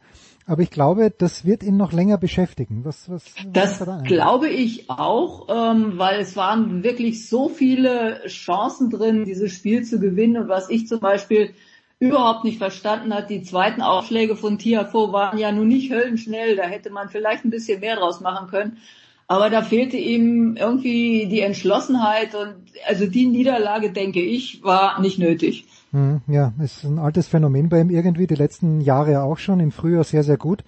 Im Herbst wird's dann ein kleines bisschen zart. So, jetzt ist dieser Freitagabend, das war ein Abend, glaube ich, der in die Sportgeschichte eingehen wird, nicht nur in die Tennisgeschichte.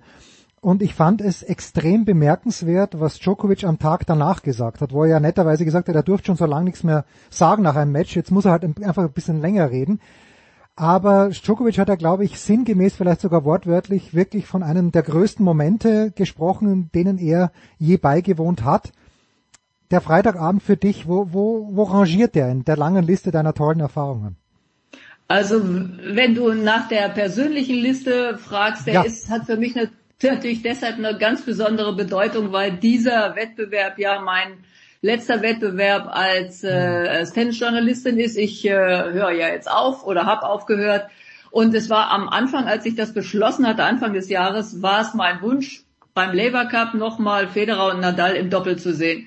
Dass dieser Wunsch erfüllt wurde und dann auch nur auf diese Art und Weise, das war einfach fast zu gut, um wahr zu sein. Und du kannst sicher sein, auch ich hatte Tränen in den Augen und nicht nur einmal. Ja, und das war ja, also erstmal, man muss Doris Henkel natürlich auf Instagram folgen, dann weiß man, dass die Flüge nach Vancouver im kommenden September ja, schon gecheckt wurden oder früher oder später gecheckt werden.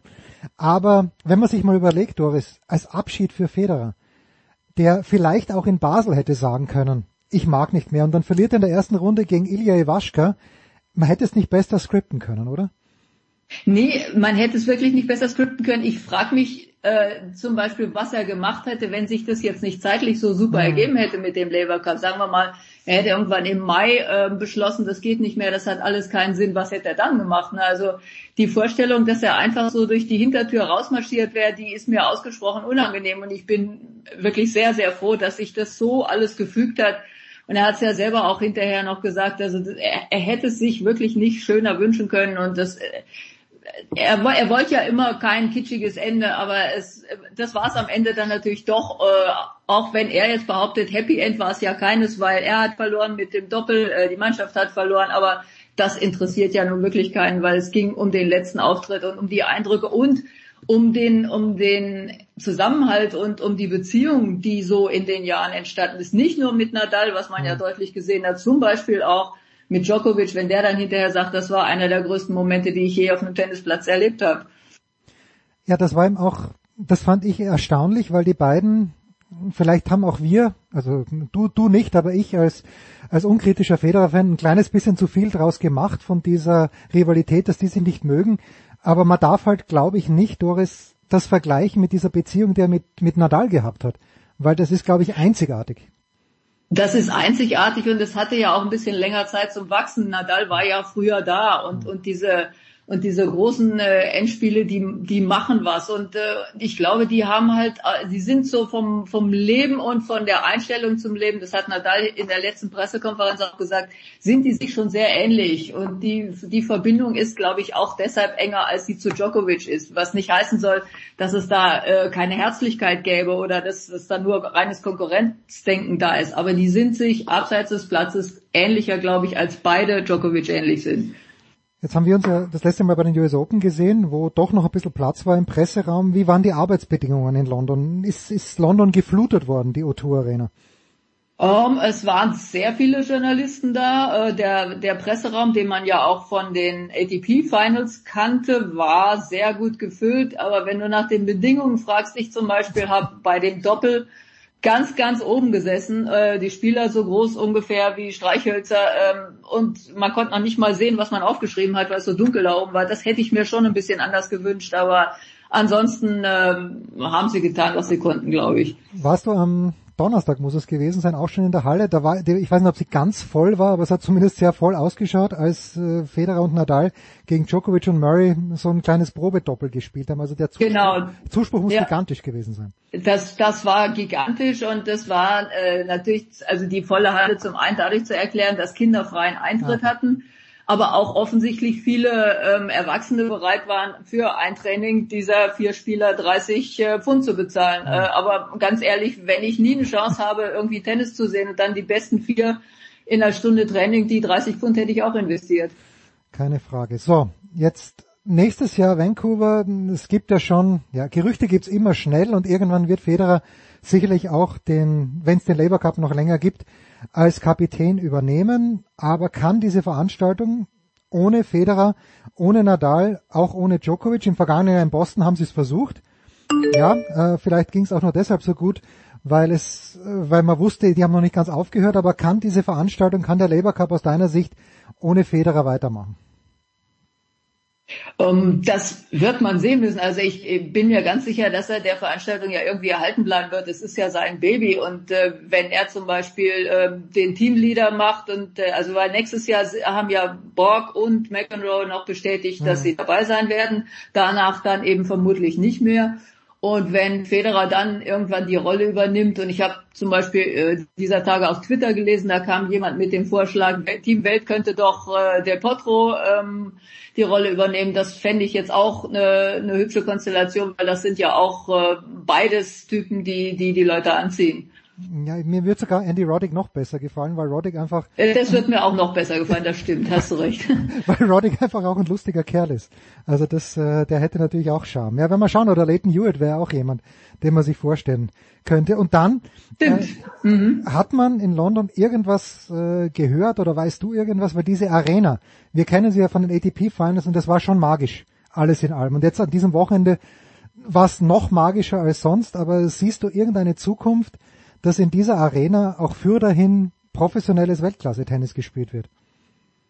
Also ich habe jetzt auch nichts gehört, außer ähm, genau diesen Hinweis, dass es eigentlich schade wäre, diese großartige Arena, die sich ja beim Tennis jetzt äh, zigmal bewährt hat, äh, dass man die einfach außer Acht lassen würde. Also ich weiß nicht, was geplant ist. Ich fände nur super schade, weil das ist halt eine Arena, die nicht nur riesengroß ist, sondern in der auch Leute arbeiten durch die vielen Konzerte, die da stattfinden, ja. die mit Licht und Sound und all solchen Sachen umgehen können, die ja beim Hallentennis auch eine Rolle spielen. Also ich, ich fände es sehr, sehr begrüßenswert, wenn sich da irgendwas ergeben ließ, äh, könnte. Ja, es war schon es war bemerkenswert auch die, die Teilung der Halle, die Zuschauer, die, die Hälfte in Rot, die mhm. andere Hälfte in Blau. Äh, ein Wort noch vielleicht zu dem Doppel auch, das Federer verloren hat. Äh, wie hast du es gefunden? Ich fand es eigentlich schön, dass Mohamed Layani da pfeifen durfte. Nicht jeder mag ihn, aber ich finde für diesen Anlass war er genau der richtige Schiedsrichter. Ja, na klar, weil das war natürlich von von vornherein äh, konnte man erwarten, dass da irgendwie die große äh, Show passiert und äh, wie du sagst, nicht jeder mag ihn. Äh, mir ist er auch in manchen Phasen ein bisschen zu laut und äh, aber er, er ist nun Teil dieser großen Show, ne, mhm. weil er ist der bekannteste Schiedsrichter und äh, der gehörte dann da auch einfach dazu. Schön. Und dann ein Wort vielleicht doch noch zu Alexander Zverev, der nach London gereist ist, der dann dabei war beim Abschied, der ja eigentlich auch, ja, er war eine fixe Größe bis zu diesem Jahr beim Labour Cup ständig. Ähm, wie ja, ich, ich weiß gar nicht, wie ich, die, wie ich die Frage formulieren soll, aber mir hat das zum Beispiel, mir schien es so, als ob er sich nicht aufgedrängt hätte. Ich bin mir sicher, die hätten nichts dagegen gehabt, wenn er auch äh, sich zum Team gesellt hätte. Er hat sich da vornehm zurückgehalten. Wie hast du denn Alexander Zverev in London gesehen? Hast du eine Chance gehabt, mit ihm zu reden vielleicht sogar? Nee, habe ich überhaupt nicht, weil äh, er war, also nehme ich mal an, da ist er im Spielerbereich, also bis, da sind ja doch sehr verschlungene Wege in der Mhm. Arena und äh, von der einen Ecke in die andere zu kommen, ist nicht so einfach. Also ich habe ihn nicht gesehen, ich habe auch, wie du ihn wahrgenommen, äh, auf der Tribüne sitzen, also ich weiß ungefähr, in welcher Ecke er gesessen hat. Und ich musste witzigerweise während des Spiels von Tsitsipas musste ich ein paar Mal dran denken, dass Zverev diese entscheidenden Spiele in den letzten Jahren ja doch immer ziemlich souverän, also nicht souverän, aber er hat sie gewonnen und das äh, und da man hatte damals immer den Eindruck, äh, der wartet auf sowas. Ne? Also in, in so einem Moment allen zeigen zu können, was er drauf hat. Und äh, also da hat er schon ein bisschen gefehlt, würde ich sagen. Ähm, aber ansonsten, ähm, ich kann weiter nichts sagen. Ich habe nicht mit ihm gesprochen. Ja, Schauen wir mal. Also wir haben letzte Woche habe ich da mit Sascha Bandermann und mit Moritz Lang haben ein bisschen geplaudert und Moritz, ah, da, Davis Cup, das wird das sicherlich, also nicht sicherlich, aber das wäre doch was. Und ich bin da sehr pessimistisch, Doris. Ich glaube nicht, dass wir Alexander Zverev in diesem Jahr noch sehen werden und ich glaube auch nicht, dass es schlau wäre. Ich weiß nicht, was dein Gefühl Also ist. ich verstehe ja von Medizin jetzt äh, ungefähr so viel wie du wahrscheinlich. Ähm, ich habe mir nur von ähm, etlichen Menschen bestätigen lassen, die sich da besser auskennen, dass das dass das keine ähm, leicht zu nehmende Verletzung ist. Und ich glaube, es wäre auch nicht so super schlau, wenn er also halbwegs vorbereitet da reingehen würde und irgendwas riskiert. Und also er, ich denke, er, er wäre schlau beraten, wenn er die Wochen nutzen würde und dann mit voller Kraft und hoffentlich dann auf gesunden Füßen äh, nächstes Jahr wieder anfangen kann. Hm. Doris Henkel hat also das letzte Mal eine Veranstaltung besucht und Doris, ich, ich weiß, wir haben in Wimbledon drüber gesprochen und ich weiß auch bei den US Open ist die Zahl gefallen, aber ich bin alt und ich kann mich an nichts erinnern. Aber wie viele Grand Slam Turniere waren es jetzt dann in deiner Karriere? 117. Beginnend mit?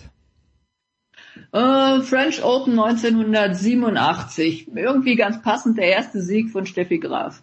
Und das ist so groß, weil ich irgendwie, ich weiß auch nicht, ich habe es der Doris eh schon mal erzählt, aber für unsere zwölf Hörer auch, ich habe ein Buch, das heißt Tennis 87. Und Mhm. das, da, ich wusste nicht, dass das dein erstes Jahr war, aber da sind eben auch Texte drinnen von dir und das finde ich, finde ich fantastisch. Also die Doris, die, die hat alles gesehen und ähm, ich habe Craig, äh, Craig Gabriel, den kennst du auch, den Kollegen aus Australien. Ja, sicher, klar. Ich habe ihn gefragt, was Roger Federer für den Tennissport bedeutet hat. Ich lasse dich zuerst antworten. Was hat Roger Federer wirklich für den Tennissport bedeutet aus deiner Sicht? Und dann sage ich dir, was der alte Craig gesagt hat. Also für mich hat Roger Federer bedeutet ähm, jemand, der einem eine vollkommene Illusion geschenkt hat, dass alles, was wertvoll ist, auch schön sein kann. Äh, wenn man selber mal Tennis gespielt hat, dann erinnert man sich ja an die Phase, wo man glaubt, so jeder Punkt, den ich mache, der muss auch mit einem schönen Schlag passieren. Äh, das krieg, kriegt man natürlich nicht hin auf unserem Niveau. Bei Federer hat es manchmal so ausgesehen, äh, selbst äh, anstrengende Sachen sahen mühelos aus. Man konnte kaum erkennen, dass er schwitzt. Aber ich weiß, dass er sich manchmal darüber geärgert hat, wenn die Leute angenommen haben, das sei ihm alles geschenkt worden, weil er sehr auch nicht weniger hart dafür arbeiten musste als andere und vielleicht seine Arbeit auch schlauer eingeteilt hat, sich immer wieder Ruhepausen gegönnt hat. Also für mich war Federer der, der Inbegriff von, von Leichtigkeit, von tänzerischem Tennisspiel äh, und vor allen Dingen, was man ja jetzt auch am, am Ende in London gesehen hat, wo, wo eigentlich keiner mehr drüber geredet hat, wie er spielt, sondern nur noch, was er für ein Mensch ist, der mit, mit jedem fast gleich freundlich umgeht, den man, also in all den Jahren, wo ich ihm begegnet bin, ich kann mich an vielleicht zwei Pressekonferenzen erinnern, in denen er sichtbar schlechte Laune hatte. Ansonsten konnte man ihm äh, nachts um zwei noch mit der dämlichsten Frage kommen und er hat, er hat nie seine freundliche Art verloren. Und das weiß man, gerade wenn man so lang und so oft äh, mit den Spielern zu tun hat, wirklich sehr zu schätzen, dass auch ein gewisser Respekt rüberkommt auf die andere Seite, dass der auch weiß, gut, die sitzen jetzt auch nicht zum Spaß hier um die Zeit, äh, die tun auch ihr Möglichstes. Also für mich war, war Roger einfach ein Gesamtkunstwerk. Ja, also Craig hat gesagt, he meant everything. Das ist die kurze, Mhm. die kurze Fassung. Ähm, I let you go on this one. Ähm, gibt es in deiner Erfahrung, gab es irgendein vergleichbares Paket auf der Männer, aber gerne auch auf der Frauentour, wo wirklich so viel zusammengekommen ist? Diese spielerische Leichtigkeit vielleicht nicht, aber diese, diese Brillanz auf dem Platz, diese Siege auf dem Platz und dann gleichzeitig auch eben das, was du gesagt hast, dass er jedem eigentlich, so blöd kann die Frage gar nicht sein, er hat jedem eigentlich das Gefühl gegeben, dass das jetzt die wichtigste Frage ist, die er jemals bekommen hat und die er jetzt ganz zwingend auch seriös beantworten muss. Nee, ganz ehrlich, mir fällt da kein Vergleich ein. Also es, es gibt eine, eine ganze Menge Leute, ganze Menge Spieler, ähm, die man sehr gern gemocht hat, äh, zum Beispiel den vorhin schon erwähnten Juan Martin del Potro, aber das war halt immer eine sehr sensible Geschichte irgendwie. Ne? Also der hat ja auch eine, eine komplizierte Karriere hinter sich mit vielen Pausen und vielen Verletzungen und, und Federer ist auf ein, ist auf einem Niveau dahin gesegelt, ähm, das macht es natürlich dann auch leichter, alles zu überstrahlen oder so. Also bei den Frauen fällt mir da ehrlich gesagt auch nichts ein. Von der von der Wirkung, äh, von von der Außendarstellung oder der Bedeutung kann man natürlich sagen, äh, so jemand wie Martina Navratilova, die ja auch heute noch zu allem und jedem eine Meinung hat, äh, hat eine eine nicht zu unterschätzende Rolle gespielt. Aber gerade dieser dieser ja, dieser freundliche, zugängliche Aspekt, der fehlte mir da so ein bisschen. Also ich sehe keinen Vergleich zu dem, was Federer war. Besser wird's nicht mehr. Das war Doris Henkel. Big Show 579. Danke Doris, danke allen anderen, die dabei waren. Das war's. Wir hören uns nächste Woche.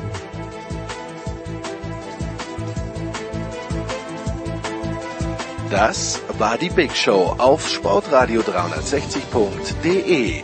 Folgen Sie uns auf Twitter, klicken Sie den Gefällt mir Button auf unserer Facebook-Seite und abonnieren Sie uns via RSS-Feed oder auf iTunes. Die nächste Ausgabe der Big Show gibt es am kommenden Donnerstag. Bis dahin sollten Sie die Zeit nutzen und die weiteren Angebote auf sportradio360.de wahrnehmen. Play Ball! Da ist gar nichts toll!